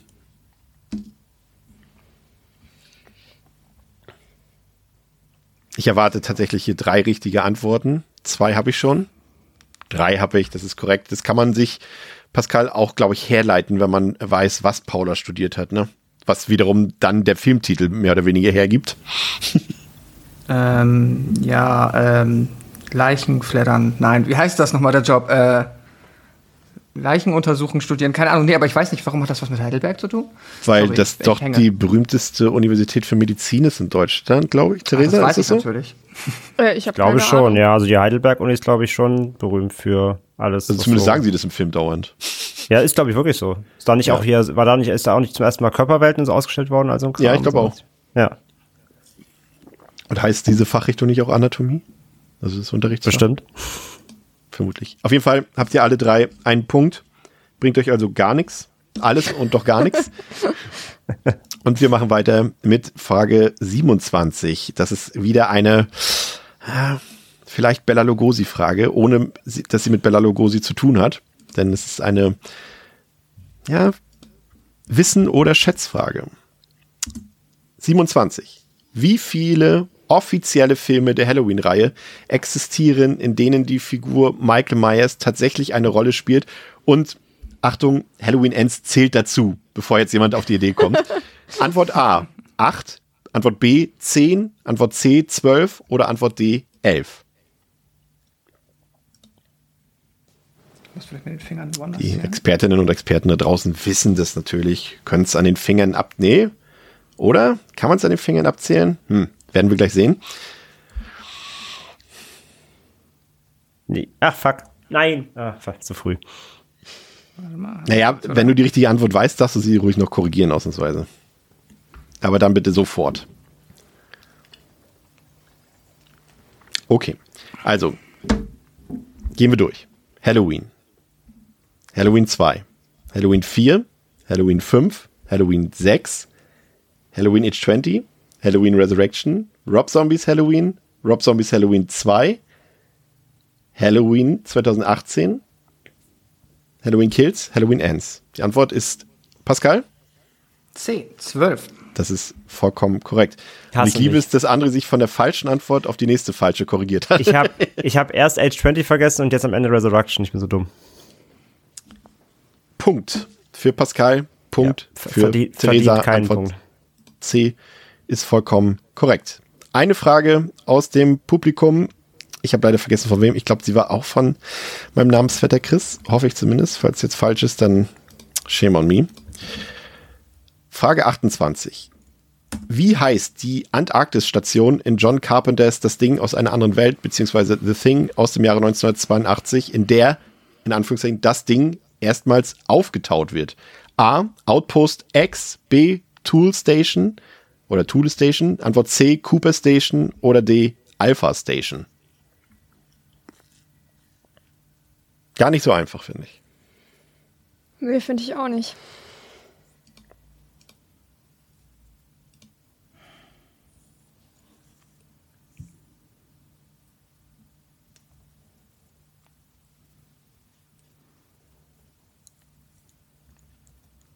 Pascal, nimm uns mit auf den Gedankengang zu deiner Antwort. Mein Gedankengang ist, ich habe keine Ahnung und wenn ich untergehe, dann gehe ich jetzt immer mit Antwort D unter. Die auch Theresa gewählt hat. Warum? Warum Alpha Station? Ich bilde mir ein, dass es in dem Film vorkommt, aber ich frage mich, ob es nicht der Name der Station ist, wo der Rest spielt. Das frage ich mich, aber ich weiß es halt auch offensichtlich nicht. Aber es kommt mir bekannt vor. André, warum haben Pascal und Theresa nicht recht mit ihrer Antwort und was ist die richtige Antwort?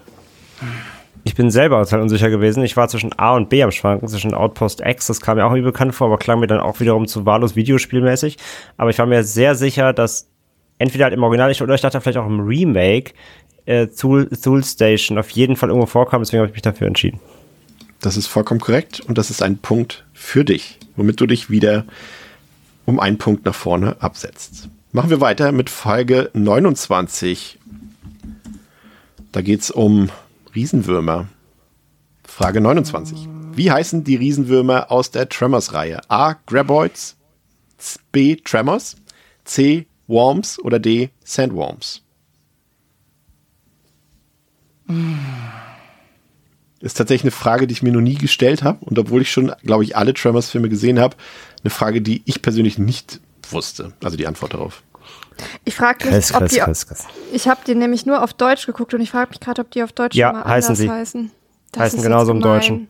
Ach so, okay. Oh Mann, dann ist keine Ausrede, dass ich es nicht weiß. Hm.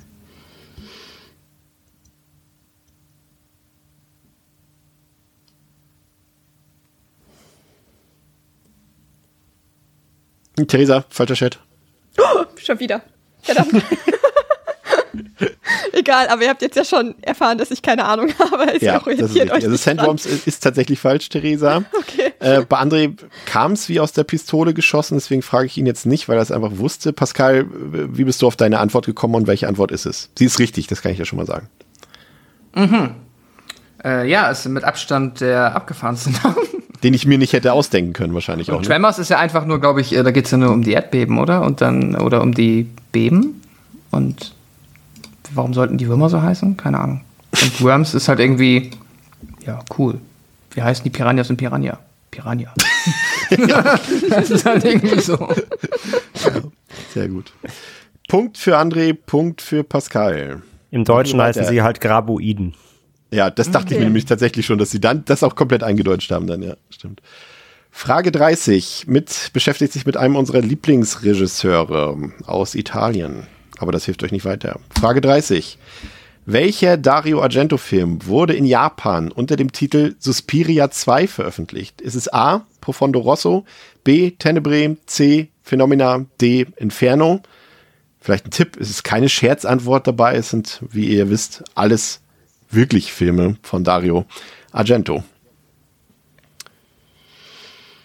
Und dennoch gibt es einen Kniff bei der ganzen Sache.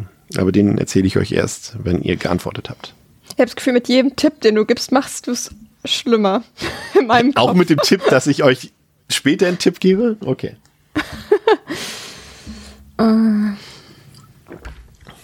Gemein.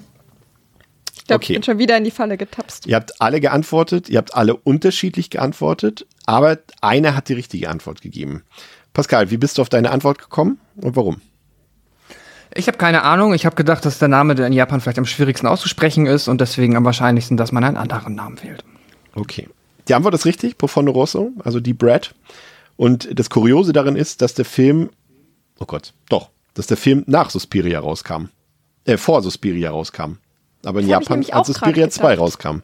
Und das wäre quasi, das ist quasi der Kniff an der ganzen Sache. Ist auf jeden Fall richtig. Theresa B. Tenebre, André C. Phenomena ist beides falsch, aber es ist letztendlich auch eine Ratefrage gewesen, ne? wenn man es nicht irgendwo Ich bin einfach hat. vom Übernatürlichen ausgegangen, dachte eher mehr, es geht in die Richtung, dass sie da anknüpfen so ein bisschen, aber ja, war einfach auch ein Wild Guess.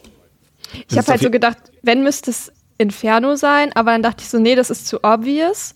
Und dann dachte ich halt auch so, die Brad, der kam ja davor, das kann ja nicht sein. Ja, aber kann offensichtlich doch sein. Hättest du mal auf meinen, hättest du mal auf meinen Tipp gehört, den ich dir nicht gegeben habe. Jetzt wird's richtig schwierig. Es geht um besondere Fähigkeiten. Frage 31. Joanne Lindsay, die Autorin des Films Picnic oder die Autorin der Vorlage des Films Picnic at Hanging Rock, dem australischen Film, ist auch eigentlich völlig egal, war für eine besondere Fähigkeit bekannt. Für welche? A. Sie konnte Uhren zum Stillstand bringen. B. Sie konnte durch die Nase trinken. C. Sie konnte hell sehen. Oder D. Sie konnte gut mit Brille sehen. Also gut gucken. Ist das Was? für ein Scheiß? ja, eine Uhr zum Stillstand bringen. ja. Ah, ich hoffe, du hast mir. Okay, ich nehme mal das. Das ist so dumm. Das ist ja echt eine richtig wichtige Horrorfilmfrage. Also ich warte noch auf die richtige Antwort. Drücken wir es mal so aus. Ja, gut. Okay, macht im Endeffekt keinen Unterschied. Ihr habt es tatsächlich alle falsch beantwortet. Also B, Theresa und Pascal, sie konnte, ich weiß nicht, vielleicht konnte sie auch durch die Nase trinken, das habe ich mir aber ausgedacht. Antwort C, sie konnte hell sehen, wäre, glaube ich, eine der beiden Antworten gewesen, auf die ich jetzt vielleicht noch gechielt hätte. Ähm, ist aber auch falsch. Mit Brille konnte sie vielleicht gut sehen, das ist nicht übermittelt, aber sie konnte tatsächlich ähm, Uhren zum Stillstand bringen. Ohne sie mit der Faust machen. draufzuschlagen. Ist Aber das, das, ist doch Ist das jetzt, ist das so, weil das mit Hellsehen hätte ich nie genommen, weil das ist ja jetzt nichts, was in der Geschichte passiert, sondern dann hätten wir jetzt einfach glauben müssen, dass Menschen wirklich hell sehen können. Das, Deswegen ist sie auch falsch. ja, aber was ist denn A? Ist das auch übernatürlich oder hat sie die per Funk ausgemacht? Das wurde Weiß niemand. überliefert, Mann. Ich wusste genau, dass es jetzt Diskussion gibt bei dieser Frage. Ja. Ja, das ist echt. ist okay. Ich gestehe ein, eine von 50 Fragen war jetzt vielleicht Mist. Okay. gut an. Gestehe ich ein. Bis jetzt. wette, das, alle haben es gewusst draußen. Ja, okay.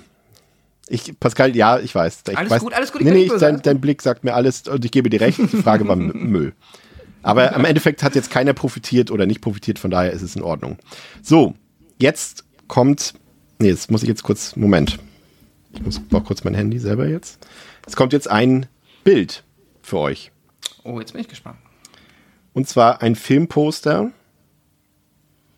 Moment, kommt sofort. Ihr seht es zum Film I Spit on Your Grave, den wir hier besprochen haben. Ich weiß, Pascal war nicht dabei, Theresa war auch nicht dabei, spielt aber auch erstmal keine große Rolle, aber ihr seht das Poster.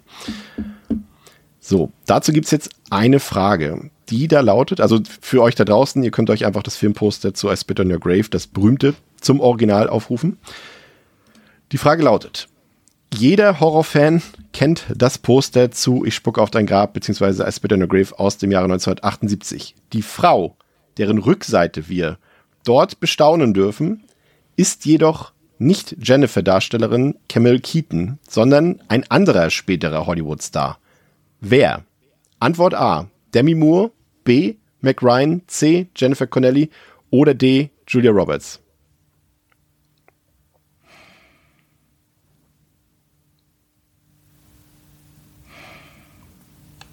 André und Theresa haben schon geantwortet. Ja, gib mir eine Sekunde. Oh, fuck. Ich verkackt. Pascal lieb's analysiert aber- noch das Bild. Ich wollte gerade sagen, ich liebe, dass du uns das Bild dazu geschickt hast, als würde man jetzt aus dem Kopf wissen, wie Jennifer Connelly oder Mac Ryan äh, in den 70er Jahren halbnackt von hinten aussah.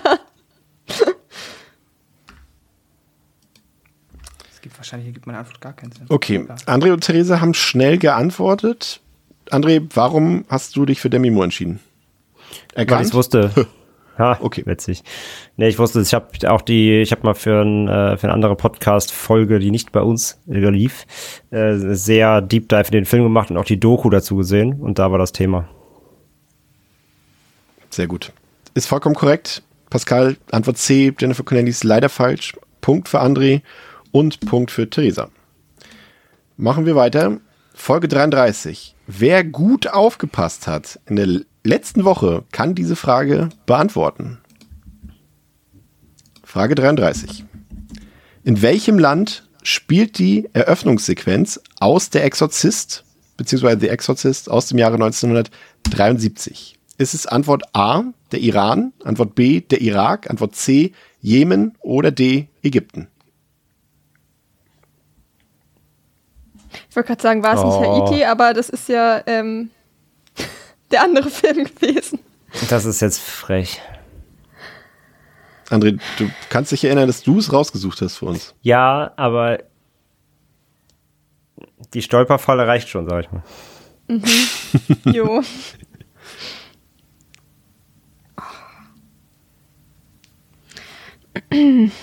ja.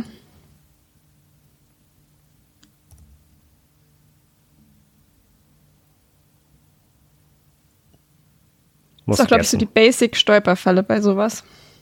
Und wir tappen rein. Ihr seid wirklich reingetappt. Oh Außer nein. einer.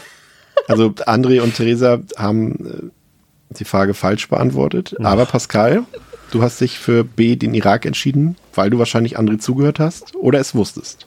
Nein, das ich, also ja, ich wusste es seit letzter Woche. Sehr gut. Äh, als Andrea gesagt hat, dass der Film im Irak, äh, die Szene im Irak gespielt, gedreht wurde. Sehr gut. André wusste es nicht mehr, was er gesagt hat. Und hat sich wie Theresa für Antwort A entschieden. Aber ja, da, ist natürlich eine Stolperfalle drin, sonst wäre es natürlich auch zu einfach gewesen am Ende. So. Ich wusste, eins von geht's. beiden war es, aber nicht mehr was. Weiter geht's mit Frage 34. Wieder eine Frage der Örtlichkeit. Wir nähern uns langsam, aber sicher dem Ende zu. Die Frage lautet, in welchem Ort spielen die 2001 Maniacs-Filme? Ist es A, Hollow City? Ist es B, Pleasant Valley? Ist es C, Hart County? Oder D, Black Desert? Ist jetzt noch nicht super lange her, haben wir drüber gesprochen.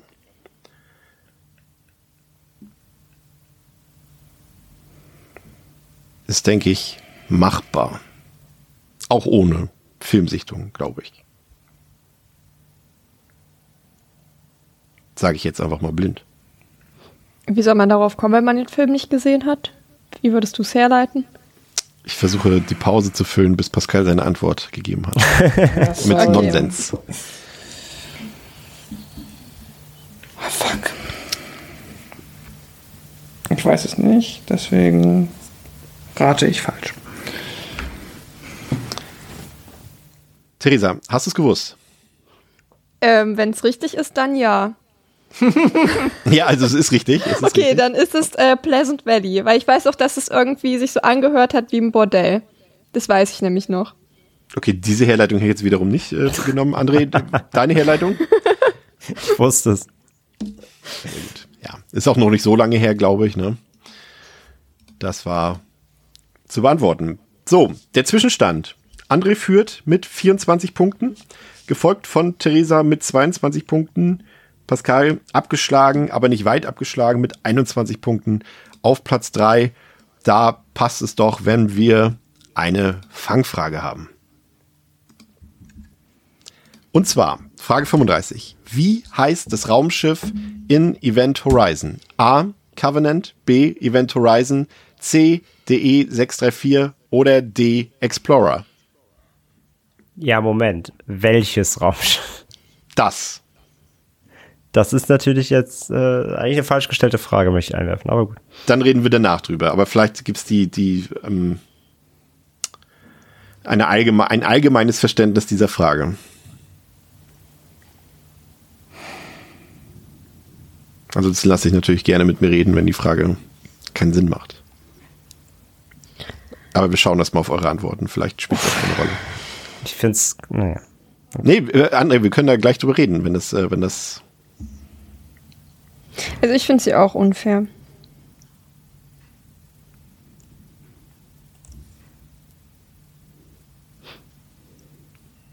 Okay. Also wir haben, wir, müssen dann scheinbar drüber reden. Also wir haben zwei richtige Antworten und eine falsche Antwort.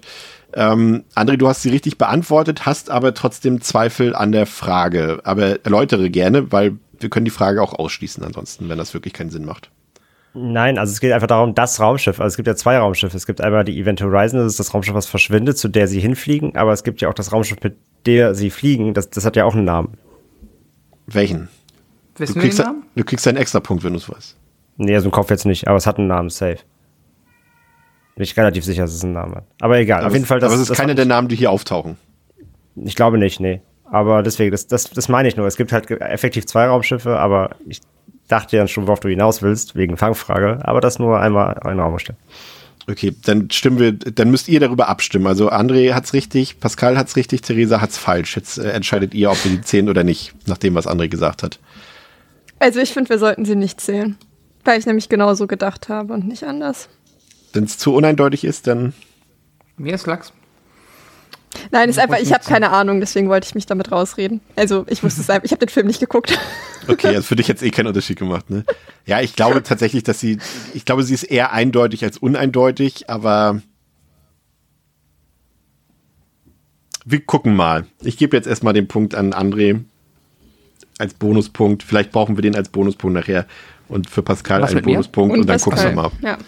was wir damit machen. Jetzt wird es auf jeden Fall eindeutiger und, glaube ich, auch einfach. Frage 36. Welcher Tierhorrorfilm spielt im Örtchen Amity? Ist es A. Lake Placid, B. Blackwater, C. Piranha 3D oder D. Jaws, der weiße Hai?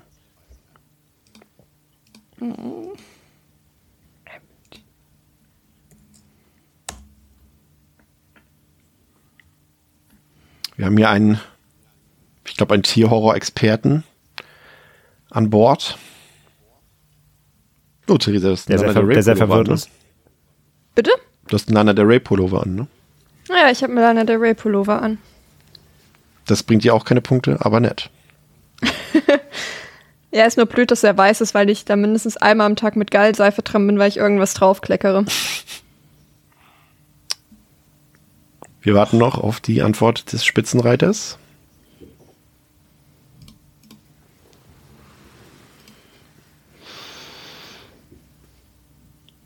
Da habe ich jetzt Blackout, keine Ahnung.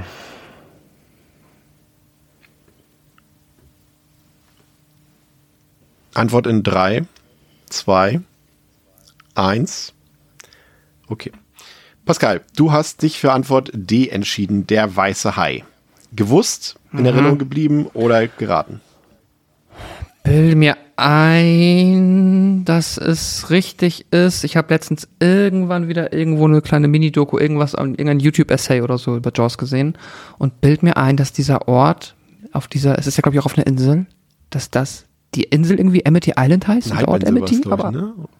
irgendwie so, ich, ja, Es ist auf jeden Fall falsch richtig. ist, Vollkommen korrekt. Punkt für dich. Auch Punkt für Theresa. Hast du es gewusst oder geraten? Ja, ich habe es tatsächlich gewusst. Ich habe es wirklich hundertprozentig ausnahmsweise gewusst.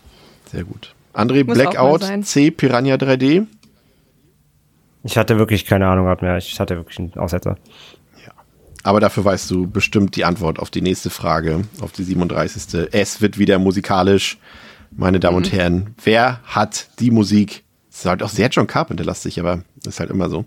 Wer hat die Musik für John Carpenters The Thing aus dem Jahre 1982 komponiert? Einige Antworten werden euch bekannt vorkommen. A. Ennio Morricone, B. Bill Conti, C. John Williams oder D. Jerry Goldsmith. Auch hier vier weltberühmte Komponisten. Könnte mich jetzt gar nicht entscheiden, wen ich da präferieren würde. Oh, ist das ein, ist das, ist das wirklich? Da muss ich jetzt raten. Wir haben auf jeden Fall über die Musik auch im zugehörigen Podcast gesprochen, auch ein bisschen über die Besonderheiten, wie das zustande kam. Ich fühle mich gerade richtig dumm, weil mir fällt auf, bei der letzten Frage war ja die Antwort John Williams, ne? Ja. Ich fühle mich richtig dumm, weil ich vor einem halben Jahr oder so mit meiner Oma und meiner Schwester bei so einem John Williams in Concert-Ding ohne John Williams war und es einfach dort gehört habe und ich hätte es wissen müssen. Ich fühle mich gerade richtig dumm, weil der Groschen jetzt gerade erst gefallen ist. Oh mein Gott. Also denk Naja. nicht laut weiter. Ähm, Pascal und André haben schon Also, geantwortet. ja, also The Thing habe ich dort nicht gehört. Das ist mir nämlich gerade aufgefallen. ich und würde dir jetzt einen gedacht, Sekunde. 50-50 Joker anbieten, aber ich habe leider keinen. Aber Ja, und dann, ich habe eben war ich schon mit Jerry Goldsmith einmal und ich überlege einfach nochmal mit dem zu gehen, weil der hat bestimmt nicht ohne Grund zweimal seinen Weg da reingefunden. Ich gehe mit ihm, ich habe keine Ahnung. Weil, ja, ich baue ja auch immer gerne meine Favoriten als Antwortmöglichkeiten ein, einfach nur damit die Namen gedroppt werden können. okay. Also, Bill Conti kennt man unter anderem für seine Komposition zu den Rocky-Filmen. Der war es hier nicht. John Williams, Theresa, hast du schon gesagt, den, da hast du nichts aus The Thing gehört. Warum auch? Er hat nichts dazu komponiert. Aber die richtige Antwort, André, hat Theresa recht? Ist es Jerry Goldsmith? Soweit ich weiß nicht. Was glaubst du, wer es ist? Ich meine, und das ist halt, weil man einfach nicht von dem Film darauf direkt draus schließt, ich meine, es ist ein Morricone-Score. Pascal? Ich glaube auch, bin ziemlich sicher. Genau. Sie haben im Podcast tatsächlich drüber geredet, wie das zustande kam. Ich weiß es nicht mehr. Ich muss die Podcast-Episode nochmal hören, aber das war, glaube ich, schon eine Besonderheit, dass Morricone für einen solchen Film den Score komponiert hat. Deshalb Punkt für Pascal und Punkt für André. Jetzt wird's super aktuell. Super aktuell, was unsere Podcast-Besprechung angeht. Einer von euch war nicht dabei. Ich glaube, wer war denn nicht? Was? Ich glaube, Pascal, du warst nicht ich. dabei. Ja, kann sein. Die Strafe. Aber du hast die Episode natürlich gehört. Frage 38. Wie lautet der Name des besessenen Lehrers bzw. Killers im Prom Night Remake aus dem Jahre 2008? Ist es A. John Felton? Ist es B. John Richard? Ist es C. John Fenton? Oder D. Richard Fenton? Da war doch nur Pascal dabei, oder? Sehr gut. Ja, hab ja, die da, Folge da, gehört, war ich, da, da war ich auch nicht dabei. Oh, Aber ich nein. glaube, es ist trotzdem eh eine Fangrätselfrage. Weniger eine Ist es das? Ich glaube schon. Ich glaube, Okay. Pascal hat sich das auch nicht gemerkt. Ah, okay, gut. Ich dachte gerade, es wäre jetzt so eindeutig und ich habe mich schon wieder gefragt, Nein, nein. Ich glaube, die Chance liegt hier schon bei 25 Prozent. Na gut.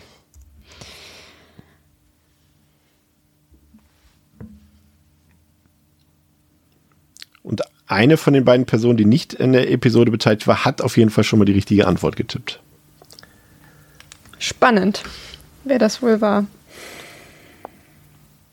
Aber ich frage trotzdem Pascal, weil er ist der Einzige, der die Möglichkeit hat, es nicht zu raten, sondern zu wissen. Aber du hast es auch vergessen, ne?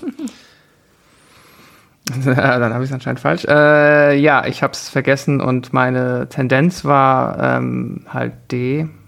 Ähm, aber dann war es das wohl nicht. Doch, das ist richtig. Ach so. Vielleicht habe ich So, mich jetzt ja. blöd ausgedrückt. ja, nee, Deswegen- es ist tatsächlich richtig. Äh, so, Aber du hast ja, so lange nein. gezögert, dass ich dachte, du hast es auch vergessen. Ich habe das Ding ist, ich hatte irgendwo eine Tendenz zu dieser Antwort, war mir aber super unsicher und dann ist es immer so, ich kann sie nicht nicht nehmen, weil es waren drei Johns. Das ist auch so ein bisschen tricky. Dann denkst du, ah, vielleicht eigentlich müsste es ein John sein. Naja. Ja, das ist korrekt. André hat das auch richtig geraten. Theresa mit Antwort B leider falsch, aber es kommt ja immer die nächste Frage. Und die ist, da geht es um Schauspieler. In, in, auch nicht dein Fachgebiet, Theresa, ich weiß, aber es besteht die Möglichkeit, diese Frage richtig zu beantworten. Denn sie lautet, in welchem Horrorfilm außer Scream 3 spielte der verstorbene Star Wars Star Carrie Fisher mit? A. Im Black Christmas Remake, also im ersten. B. In Sorority Row. C. In My Bloody Valentine 3D. Oder D. In Carrie. Wir haben alle Carrie Filme Remake oder Carrie regulär? regulär. Wir haben alle Filme besprochen, irgendwann mal. Kann man auch alle gesehen haben. Kann man eigentlich auch fragen, welches Black Christmas Remake? Da habe ich gesagt, das erste. Ja. Ach so, sorry. Okay, danke.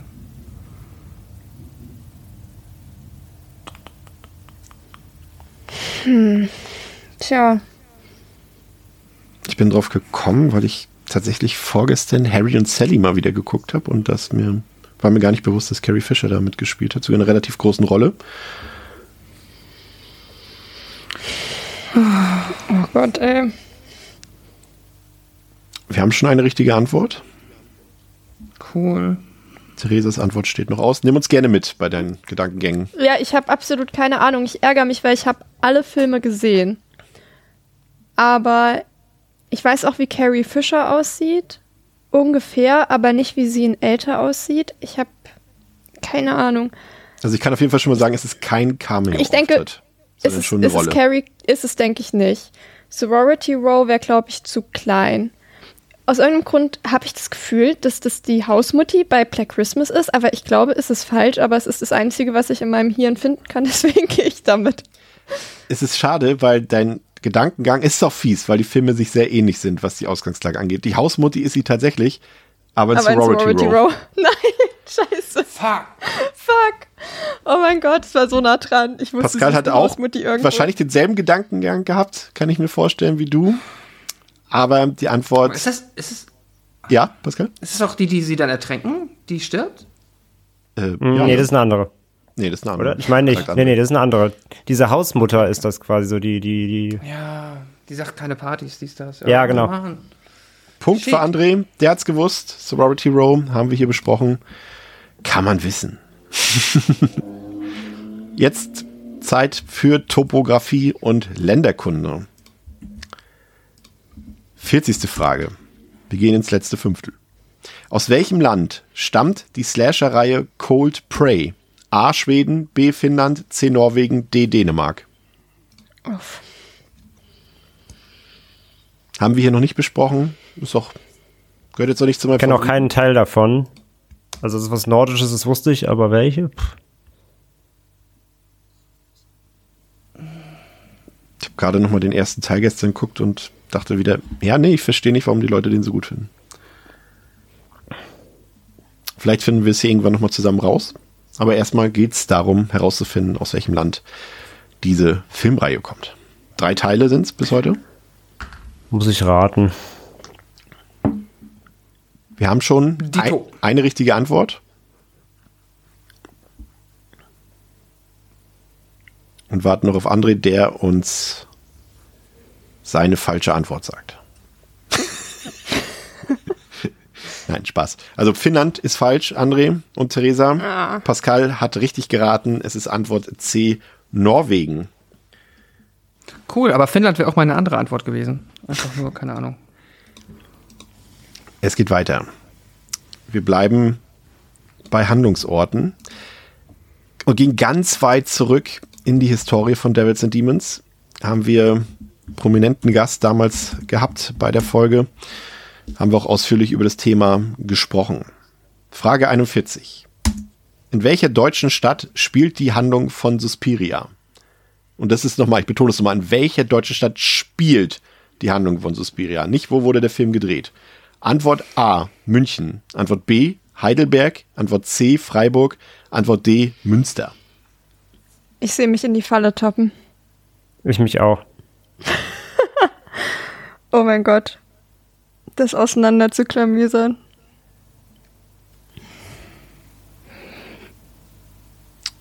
Oh Mann, oh Mann, ja, ich bin auch ähm, zwischen zwei Antworten und Ja, und da genau da, deswegen der Hinweis, ganz wichtig von Ja, mir in ja, dem Fall. Oh Mann, oh Mann. Uff. Theresa, nimm uns gerne. Ah ja, okay. Theresa, nimm uns gerne mit. Ja, entweder ist es München oder Freiburg.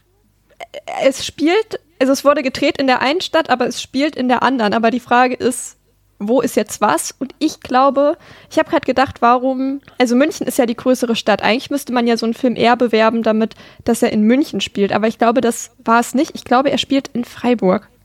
Das ist vollkommen korrekt. Oh, Gott sei Dank. Und alle haben die Frage richtig beantwortet. Sehr gut. Ich mag die Frage, weil ich finde das auch eine der, der spannendsten, also für, zumindest für deutsche Horrorfans auch ein, einfach ein cooles Trivia, finde ich.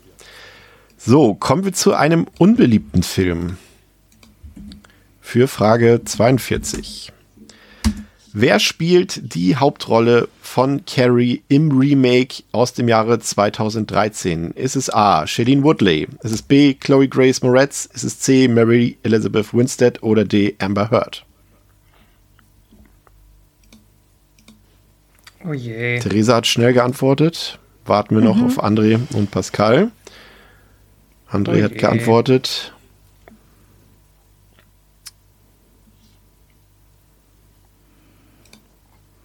Du, du, du, Nicht so beliebt, das Remake. Nicht ohne Grund. Ich fand den tatsächlich gar nicht so schlecht, habe ihn aber auch nur einmal gesehen. Oh nein, oder war das. Haben wir den besprochen? Also du, könnt, du hättest jetzt noch eine halbe Sekunde Zeit, um zu korrigieren, wenn du dich jetzt. Nee, ich korrigiere Okay. nicht, aber ich bin mir ziemlich sicher falsch. Okay. Ähm, Theresa, du hast als erste und am schnellsten geantwortet. Wahrscheinlich hast du es gewusst. Ja, Chloe Grace Moretz. Ich bin mir echt sehr sicher. Ja, Ja, dass sie es das ist. kannst du auch sein, wenn es richtig ist, was es ist. André hat es auch gewusst. Pascal, äh, wo, wo hast du geschwankt? Wozwischen? Ich habe. Ich, ich, irgendwie bilde ich mir ein, dass wir den besprochen haben und wir haben, glaube ich, noch keinen Film mit Chloe Grace, Grace Moretz besprochen. aber ich, vielleicht haben wir den auch gar nicht besprochen. Nee, ich glaube, wir haben den ausgelassen. Wir haben nur das Haben wir Original Carrie 2 besprochen. Weil ich genau, Ja, zwei das haben wir wir auch besprochen, aber nicht das Remake. Fuck! Ja, und ich habe jetzt gerade an Carrie 2 gedacht, aber das, das, deswegen bei Carrie 2 wüsste ich den Namen nicht, deswegen habe ich irgendwas geraten. Von Carrie zurück zu Black Christmas ins Jahre 1974. Ganz einfache Frage. Wo versteckt sich der Killer im Original Black Christmas von 1974? A. Im Keller, B. auf dem Dachboden, C. in einer Waldhütte oder D. unter dem Bett? Im Pascal, nimm uns gerne mit. Deine Antwort ist die einzige, die fehlt. Ja, ja, sorry. Achso, ähm, ja, oh mein Gott. Ähm, so eine Frage, wo ich mir gerade nicht sicher bin, ob wir die nicht auch letztes Mal schon hatten. Äh, ich schwanke zwischen Keller und Dachboden. Waldhütte ist Quatsch. Ich weiß, dass der Gag war, dass die Person im Haus ist und alle dachten, er ist außerhalb. Unter dem Bett wäre witzig, aber ich nehme jetzt einfach mal B, den Dachboden, weil der Dachboden mit Weihnachten halt irgendwie viel besser passt. Ja, und ich glaube, im Keller hätten sie auch früher nachgeguckt, ne? Ja. Aber ich finde schon verwirrend, weil sie gehen dann ja noch in den Keller. Und da ist ja, glaube ich, auch der Showdown, oder nicht? Deswegen fand ich es auch eine verwirrende Frage. Also, oder man könnte, hätte beides, glaube ich, sich gut herschießen können, weil sie sich auch im Keller aufhalten. Darüber sollen Ja, andere aber ich, ich finde find die. Signature-Versteck, ich finde das Signature-Versteck ist schon Dachboden eigentlich. Ja, voll, aber ich meine nur, ich könnte verstehen, wenn man Keller sagt, obwohl man den Film gesehen hat. Das wollte ich sagen. Aber hat natürlich von uns niemand gemacht. Ich habe das Gefühl, jetzt kommt eine Frage, die wir wirklich beim letzten Mal schon hatten. Aber mal schauen. Ich habe immer das Gefühl, wenn es um Rockstars geht, dann war die Frage schon dran beim letzten Mal. Alice Cooper. 44. Schauspielerin Britt Eklund. Eklund. Ich habe auch damit, das ist immer mein Stolperstein, wenn ich den Namen ausspreche, lief im Original The Wicker Man ziemlich freizügig durch die Gegend, was ihrem damaligen Lebensgefährten nicht besonders gefiel. Um welchen Rockstar handelte es sich dabei? A. Prince, B. Rod Stewart, C. Paul McCartney, D. Mick Jagger. Ich bin mir sehr sicher, die Frage gab es nicht. Aber ich bin mir sicher, wir haben in der Episode drüber gesprochen, was dir nur weiterhilft, Theresa, wenn du die Folge gehört hast. Aber das ist auch schon ein bisschen her, ne? Ja, aber auch nicht ewig. Ich kann mich noch lose erinnern, dass das letztes Jahr vielleicht irgendwann Anfang letztes Jahr.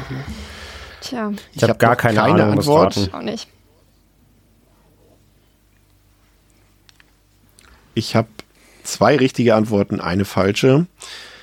André C. ist es nicht, Paul McCartney. Pascal, hast du geraten? Nee, nicht wirklich geraten, aber so ein bisschen Ausschluss. Prince ist zu jung, meiner Meinung nach, um da zu der Zeitpunkt irgendwie eine Partnerin zu haben. Paul McCartney hatte, glaube ich, auch immer wer anders. Das weiß ich nicht. Und äh, ich habe das Gefühl, wenn Rod Stewart die richtige Antwort ist, dann kommst du automatisch auf Mick Jagger als Fake-Antwort. Deswegen. Aber nicht andersrum. Sehr gut.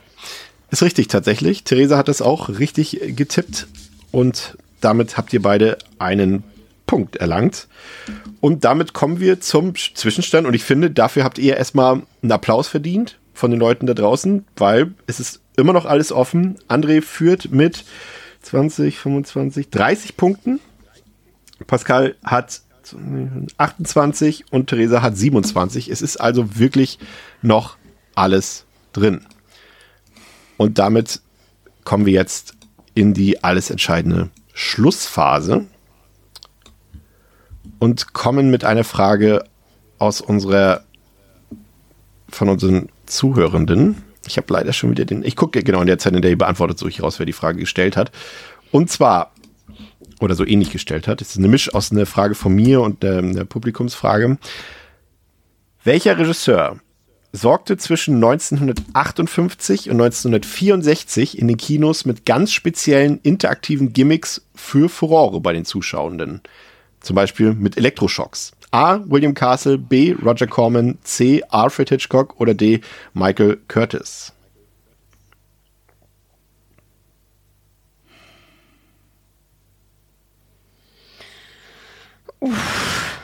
Tja. Pascal, du schreibst in die Gruppe, glaube ich, Vorsicht. Ja, ja, danke, danke, danke. Ich habe mich auch gerade noch kurz. Aber Ah ja, der Michael die war Antwort es, ist genau. so geraten. Der Michael hat die. Frage so ähnlich gestellt. Die Frage ist. Tja, ist die Frage, ob. Michael auch als Distraktor-Antwort eine mit seinem eigenen Namen drin geben würde. Hm. Ich habe echt gar Hm, keine Ahnung. es? Ich habe auch echt gar keine Ahnung. Muss ich raten. Also ich sag mal, drei der vier Leute sind durchaus im Genre Kino zu Hause, wenn man so will. Einer eher weniger, der hat eher so Klassiker gedreht wie Casablanca. Oh, keine Ahnung. Jo. Wirklich gar keine Ahnung. Tito. Alle hatten keine Ahnung, aber zwei haben richtig getippt. Und das sind Theresa und Pascal, die auf William Castle getippt haben. D. André Michael Curtis wäre tatsächlich der Regisseur zum Beispiel von Casablanca gewesen. Der ist im Horrorfilm eher weniger Ja. zu Hause gewesen. Auf dem Aber zugegeben, eine schwierige Frage, fand ich tatsächlich aber auch kurios. Ich meinte das irgendwie auch mal gehört zu haben, dass es sowas gab, solche Gimmicks. Wusste jetzt aber auch nicht genau, dass es William Castle war, aber finde ich ziemlich cool, dass es damals sowas gab. Gut, Elektroschocks im Kino, weiß ich jetzt nicht, aber. aber das macht es nur noch spannender. Und deshalb machen wir schnell weiter mit einem unserer Lieblingsfilme. Und mit einem Regisseur, mit dem Theresa überhaupt nichts anfangen kann. Und sie weiß natürlich, was jetzt kommt. Eli Roth. Ja. Frage 46. Wer überlebt Hostel 2? A. Beth, B. Whitney, C. Lorna, Come D. on. Paxton. Ey, Ey, wirklich. Also. also, das bitte. ist ja wohl ein Scherz. Das ist ja wirklich. Also. Oh, ich schwank zwischen zweien. Ich Ich sag mal so, nicht man ich könnte theoretisch, Aufgeschmissen, wie ich dachte. also eine Antwort könnte man relativ leicht ausschließen. Aber bei den anderen Stimmt. hätte ich auch raten müssen. Keine Ahnung. Ich habe den Film seit 300 Jahren nicht gesehen. Wann ist er rausgekommen? Seitdem. Weiß nicht mehr, wer die Figuren sind. Ach, das hättest du auch nicht gewusst. Du hättest auch nicht gewusst, wer die sind, wenn du den vor einem halben Jahr geguckt hättest. Das stimmt. Aber André, um dich mal zu motivieren, ich habe zwei richtige Antworten schon. Ja, dann kommt die dritte falsch.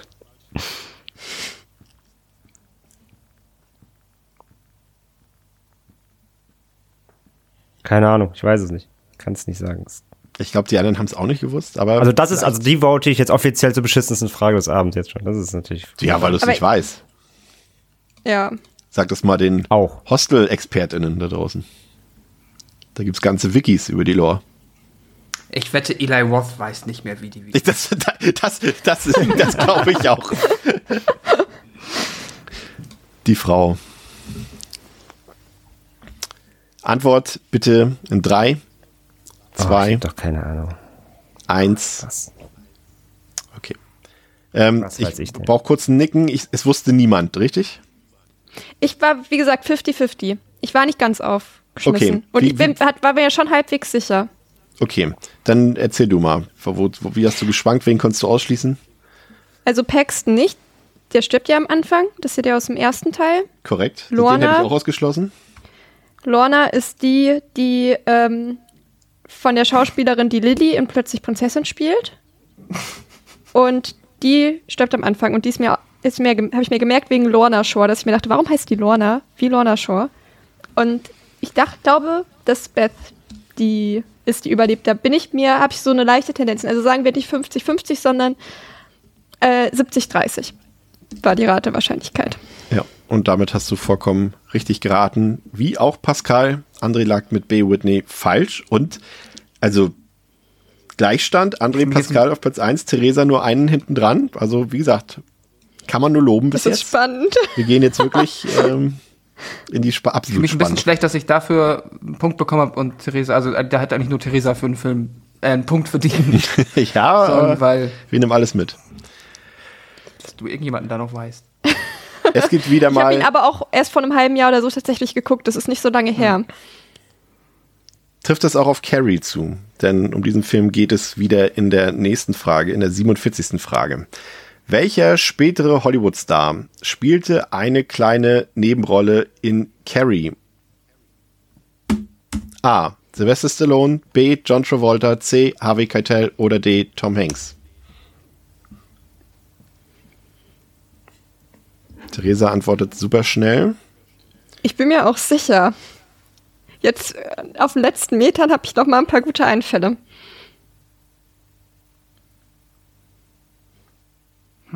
Und ich frage mich, ob die Frage nicht schon mal kam. Ich bin mir Die gerade Frage, nicht kommt, sicher. die Frage kommt in jedem Quiz und vermutlich auch in meinen Quizzes. Bin ich auch schwer unsicher, muss raten. Ich gerade habe auch geraten.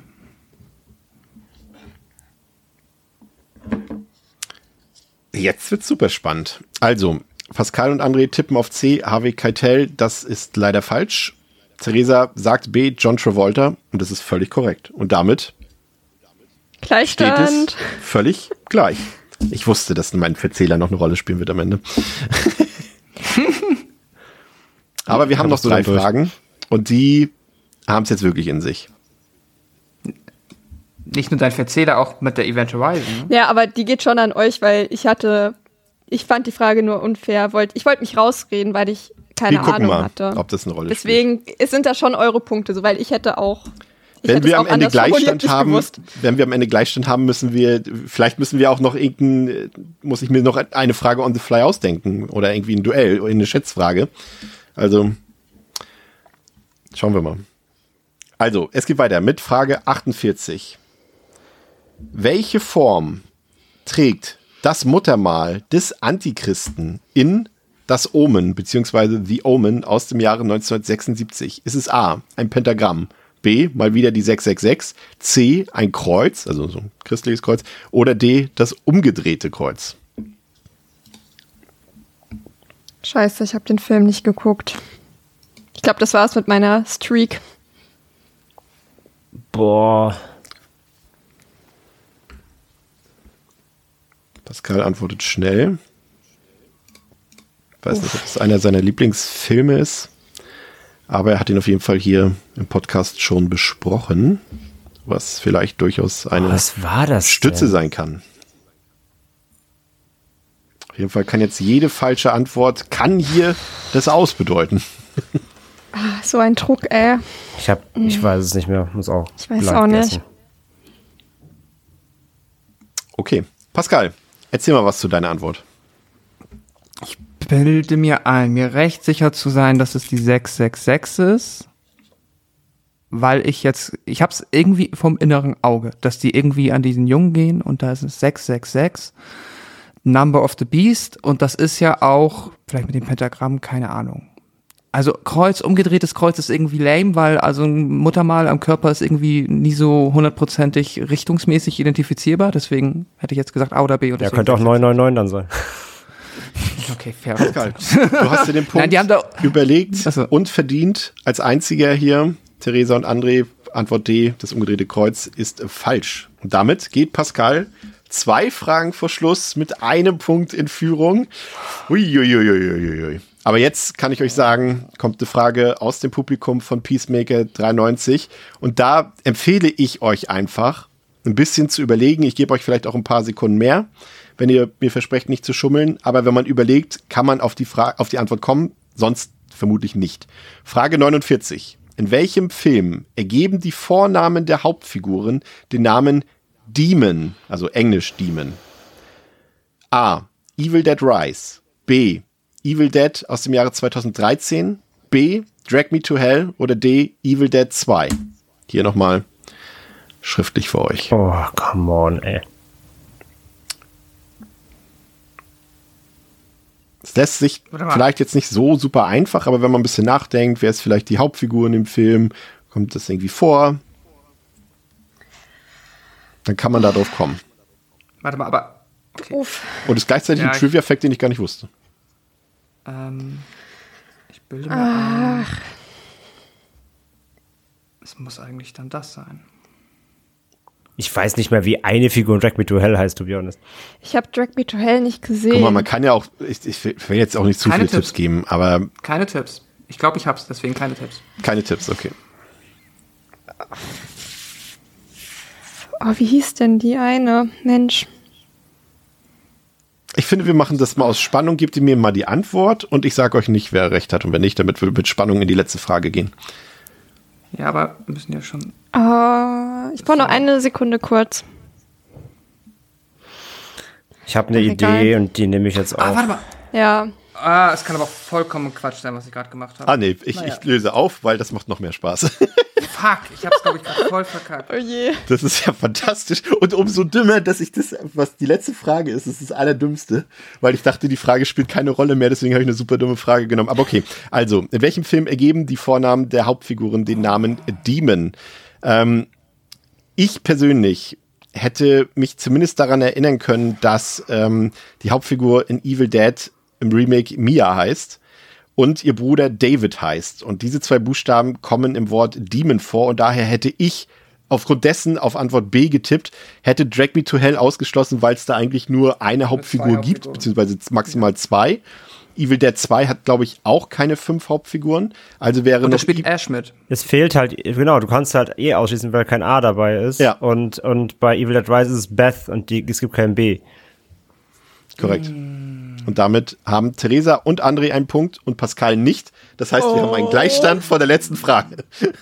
Das ist so aufregend alles. Vor allem so normalerweise, wir haben jetzt Viertel vor elf, bin ich total müde, aber ich bin gerade hellwach, weil ich so aufregend Es tut mir bin. so leid, die letzte Frage. Ich muss mir Ich hab schon auch mal 2013 wahrscheinlich einfach direkt eine Entschädigungsfrage raussuchen. Aber, Egal. oh je. Das ist jetzt echt peinlich, die Frage. Sorry. Also die wissen wir einfach alle, oder was?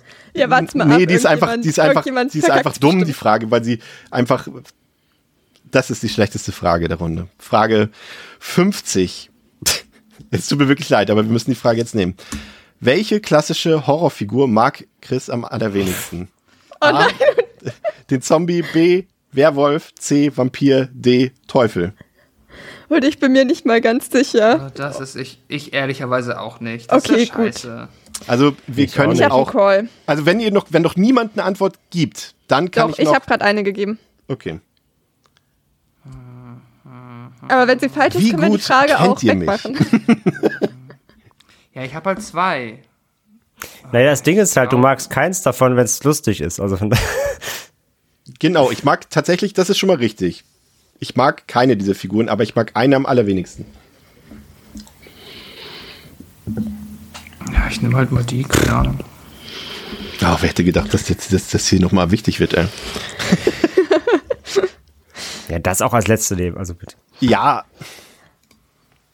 Ah, Ich Okay. gleich so, wenn es Okay, okay. wir brauchen eh, so viel kann ich schon mal sagen, wir brauchen auf jeden Fall, egal wie man es rechnet, wie man es nimmt, wir brauchen noch eine, obwohl es hängt noch ein bisschen von André ab. Nicht geantwortet? Auf Andres Frage, äh, Antwort warte ich noch. Ah, das heißt, Ich glaube, ich habe das als letzte Frage genommen, weil man das nicht googeln kann. Für den Fall der Fälle. Wow. das ist ja mega gut. Das ist ja mega wichtig. Oh, das ist, ey, das ist, sowas ist doch doof. Wir Das ist ja hätten, kein, hat ja nichts mit Wissen zu tun. Ja, aber das komm, wir hatten, wir haben beim letzten Mal irgendwie Fragen gestellt, was ist der Lieblingsfilm von Daniel Schröckert und so eine Sachen. Also Ja, aber das war auch gemeckert. gemein. Da bin ich ganz froh, dass Und ich das dieses extra Mal nicht dran rausgelassen. kam. Ja, das ist auch nett. Ist wirklich nett gewesen. Ich, hab, ich weiß es wirklich nicht, Chris. Sorry, muss ich dir sagen. Kenne ich die scheinbar nicht. Ich habe keine Ahnung. Also ich weiß von zweien, dass du häufiger sagst, dass du auf die eigentlich keinen Bock hast. Aber ich wüsste nicht, welche mehr. Aber ich glaube, eines aktueller. Ich glaube, man kann es fast ein bisschen auch an unsere Filmauswahl der letzten Jahre fast ein bisschen herleiten, glaube ich. Hm. Hm. Ist das so? Ich meine auch. Naja. Vielleicht ist das, André, hast du noch mal Pascal den Tipp gegeben, quasi? Also, das trifft auch auf, auf die Filmauswahl, seitdem du dabei bist, zu, glaube ich.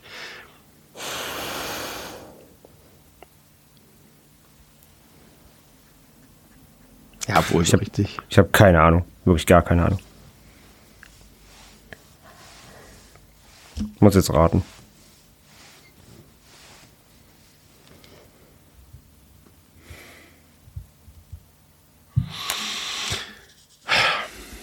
Wir haben keine Entscheidung, so viel kann ich schon mal sagen. Jetzt müssen wir nur überlegen. Also Theresa, du entscheidest jetzt, ob das zählt, was die beiden Jungs vorhin richtig beantwortet haben oder nicht. Ja. Du sagst es ehrlich, dass es, das unfair. soll, ne? Das wäre unfair. Okay. das wäre ein beiden jetzt Gewinn. Punkt dazu. So, also. André, Antwort A ist leider falsch. Achso, damit haben wir ein Ergebnis. Nee, haben wir nicht. Noch nicht ganz. Pascal, erzähl doch mal. Nee, ich wusste, du hast es öfter erwähnt und immer, wenn wir solche Filme gesprochen haben, dass du auch kein Filmfan von Zombies bist und auch nicht von Vampiren. Und ich weiß letztens, ähm, jetzt komme ich nicht mal mehr auf den Namen des Films, aber wie hieß der äh, aktuellste Bram Stoker Verfilmungsfilm? Ach ja, ähm, äh, Dieter, ja. Bab, bab, bab, genau, da hast du, glaube ich, auch mal sowas äh, gelassen wie, ah, endlich mal ein cooler Vampirfilm. So nach, und wir besprechen jetzt auch nicht so ewig viele Vampirfilme. Und bei Zombiefilmen, keine Ahnung, du hast mir dazu mal irgendwann gesagt, du magst sie nicht so sehr, aber wir haben halt auch schon ziemlich viele hier besprochen und die meisten davon haben dir, glaube ich, auch ganz gut gefallen. Also ein Dawn of the Dead magst du ja auch und keine Ahnung, äh, andere äh, Cold Bodies. Ich habe halt gemerkt, so, da, da, da bist du einfach, da hast du, bist du satt von, so quasi, so habe ich eher gedacht. Mhm. Ja, bei Zombies ist es tatsächlich, geht es, glaube ich, nicht über die, über die Abneigung, die ihr auch habt, hinaus, glaube ich. Ähm, also weiß ich. Ähm, Theresa, du hast äh, getippt oder gewusst? Hast auch Vampir gesagt. Ich war mir ja schon, schon relativ sicher. Auch weil du hast es ja eben im Grunde genommen gesagt, bei der Bella Lugosi-Frage warst du ja schon so, ja, ist ja nicht unser aller, also mögen wir ja alle nicht so gerne. Eigentlich war das ja ein Ich glaube, da meinst du mehr Universal, ne, als also die Epoche, oder? Ja, und dann habe ich halt gedacht, also ich, ich habe halt gedacht, Vampir magst du nicht so. Das ist korrekt. Damit haben wir, ihr werdet es kaum glauben, noch nicht den Verlierer oder die Verliererin, aber wir haben den Gewinner und das ist der amtierende Champion. Pascal. Glückwunsch. Okay, klatsch, kleine, das war am Anfang sah es schon aus wie ein Zug nach vorne, dann ging es gehörig daneben eine ganze Weile bei Pascal, aber am Ende wieder nach vorne gekämpft. Stark. Ja, vielen Dank. Herzlichen Glückwunsch. Ich, ja, ich fühle mich jetzt so ein bisschen. Die letzte Frage war wirklich weird. Ich werde mich aber nicht beschweren, weil ähm, Titel verteidigt ist Titel verteidigt. Aber dafür hätten wir es aber auch spannender nicht machen können und eigentlich haben wir alle gewonnen. Das stimmt. Aber ich schon am meisten. Aber es gibt schon noch einen Verlierer oder eine Verliererin und das ist eine Schätzfrage, die jetzt kommt. Sie kommt nicht von mir. Wer dichter dran ist, kriegt hier den Punkt. Ja, also ihr könnt jetzt frei quasi schätzen. Die Frage kommt auch wieder von Michael. Das ist jetzt quasi die Bonusfrage. Das ist auch eine gute Frage. Wie viele Filme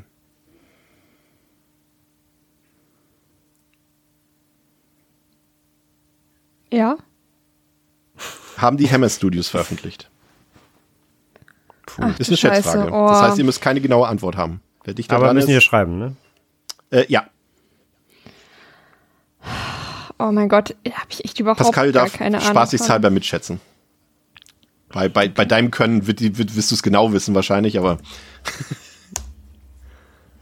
Einfach ins Blaue geraten, weil keine Ahnung. Also, du schreibst dir den offiziellen gerade schon wieder, ne? Pascal. Upsi. Danke. ich sag mal das. Hammer Studios sind, glaube ich, jedem Horrorfan ein Begriff. Haben wir hier auch, muss man fairerweise sagen. Ich weiß, viele wünschen sich das häufig. Haben wir eine Riesenlücke in diesem Podcast.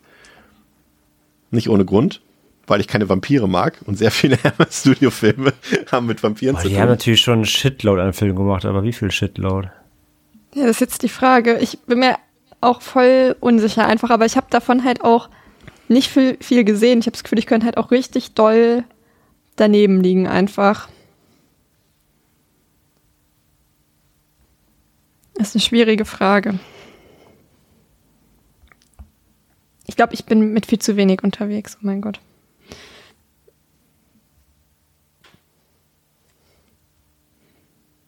Kann ich nochmal Keine korrigieren? Ahnung. Ich tippe einfach. Nee, mal. ne? Kann ich nicht, oder? Ähm, Doch. Hoff, hoffentlich habe ich es jetzt nicht schlimmer gemacht. Okay, es ist auf jeden Fall schon mal eindeutig. Wir haben eine Person, die verloren hat und eine Person, die auf dem zweiten Platz ist, für die quasi diese, auch ein bisschen absurd, aber für die diese ganze Veranstaltung und Show quasi keinerlei Auswirkungen hat. Außer vielleicht eine entspannte Woche oder so, keine Ahnung. Ähm, Frage ich jetzt mal Pascal. Pascal, was hast du getippt, so aus Spaß und, und hast, was hast du dir gedacht? Ich habe 100 getippt, einfach nur weil es sich irgendwie anfühlt wie eine realistische Anzahl an Filmen, die so ein Studio in einer halben bis eine Dekade, ich bin da auch nicht so knowledgeable about it, also ich hab, weiß da nicht so, so ewig viel drüber, ähm, aber das fühlt sich irgendwie an wie etwas, was in so einer Zeitperiode ein Studio, das wirklich rausballert und vielleicht jedes Jahr fünf plus Filme veröffentlicht, was irgendwie noch machbar klingt. Theresa, was hast du getippt? Ähm, ich hatte zuerst 50 und habe mich dann auf 130 korrigiert, weil ich dann so überlegt habe, wie viele Filme irgendwie so ein Vincent Price oder so gemacht hat. Und da dachte ich so, ne, die hatten so einen unnormalen Output damals, das können keine 50 gewesen sein. Und ich wollte mit so ein bisschen krummeren Zahl dann für den Fall, dass André dann irgendwie 150 oder so sagt, dass ich dann nicht 100 sage oder so, keine Ahnung. Deswegen 130, aber ich habe keine Ahnung. André, was hast du geschätzt? Oder gewusst? Wer weiß. Äh, 141 habe ich genau. Oh Also ich Gott, kann schon dran. because shitload of movies. Ich kann schon mal sagen, es sind über 100. Wie kann ich jetzt noch spannend? Wir machen doch mal eine Holy Energy Werbung. Nein.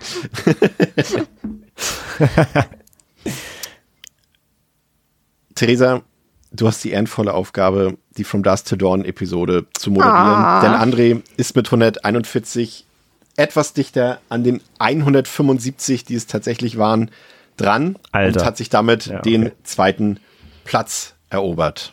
Aber ich kann an dieser Okay. Stelle auch hier wieder, ihr seid trotzdem beide super dicht dran gewesen ähm, und kann nur sagen, ich bin sehr begeistert von euch. Ich hätte wirklich gedacht, dass es heute deutlich mehr Diskrepanz gibt, aber dass wir echt bei der letzten Frage die Entscheidung haben und sogar noch eine Zusatzfrage brauchen, glaube ich, äh, also wenn die Leute, die da draußen zuhören, applaudieren könnten oder ihr das hören könntet, dann würden sie jetzt wahrscheinlich für euch applaudieren. Da bin ich mir ganz sicher. Von mir bekommt ihr den Applaus. Vielen Dank, dass ihr euch Dankeschön. den Fragen gestellt habt und äh, da gehört ja auch ein bisschen Mut zu, sich nicht zu blamieren zum Beispiel. Und ich glaube, das habt ihr heute alle definitiv nicht getan. Und deswegen kann ich schon mal ankündigen, werden wir zu einem unbestimmten Zeitpunkt zu einer erneuten Titelverteidigung von Pascal zurückkehren. Wenn es euch gefallen hat, schaltet dann auch beim nächsten Mal wieder ein. Wir hoffen, unsere dritte Devils, äh, dritte Devils and Demons Episode, unsere 300. Devils and Demons Episode hat euch gefallen. Ihr hattet viel Spaß und schaltet auch beim nächsten Mal wieder ein in der nächsten Woche. Vielen Dank für eure Aufmerksamkeit. Vielen Dank an euch drei. Bis zum nächsten Mal. Ciao, ciao. Tschüss. Tschüss. Tschüss.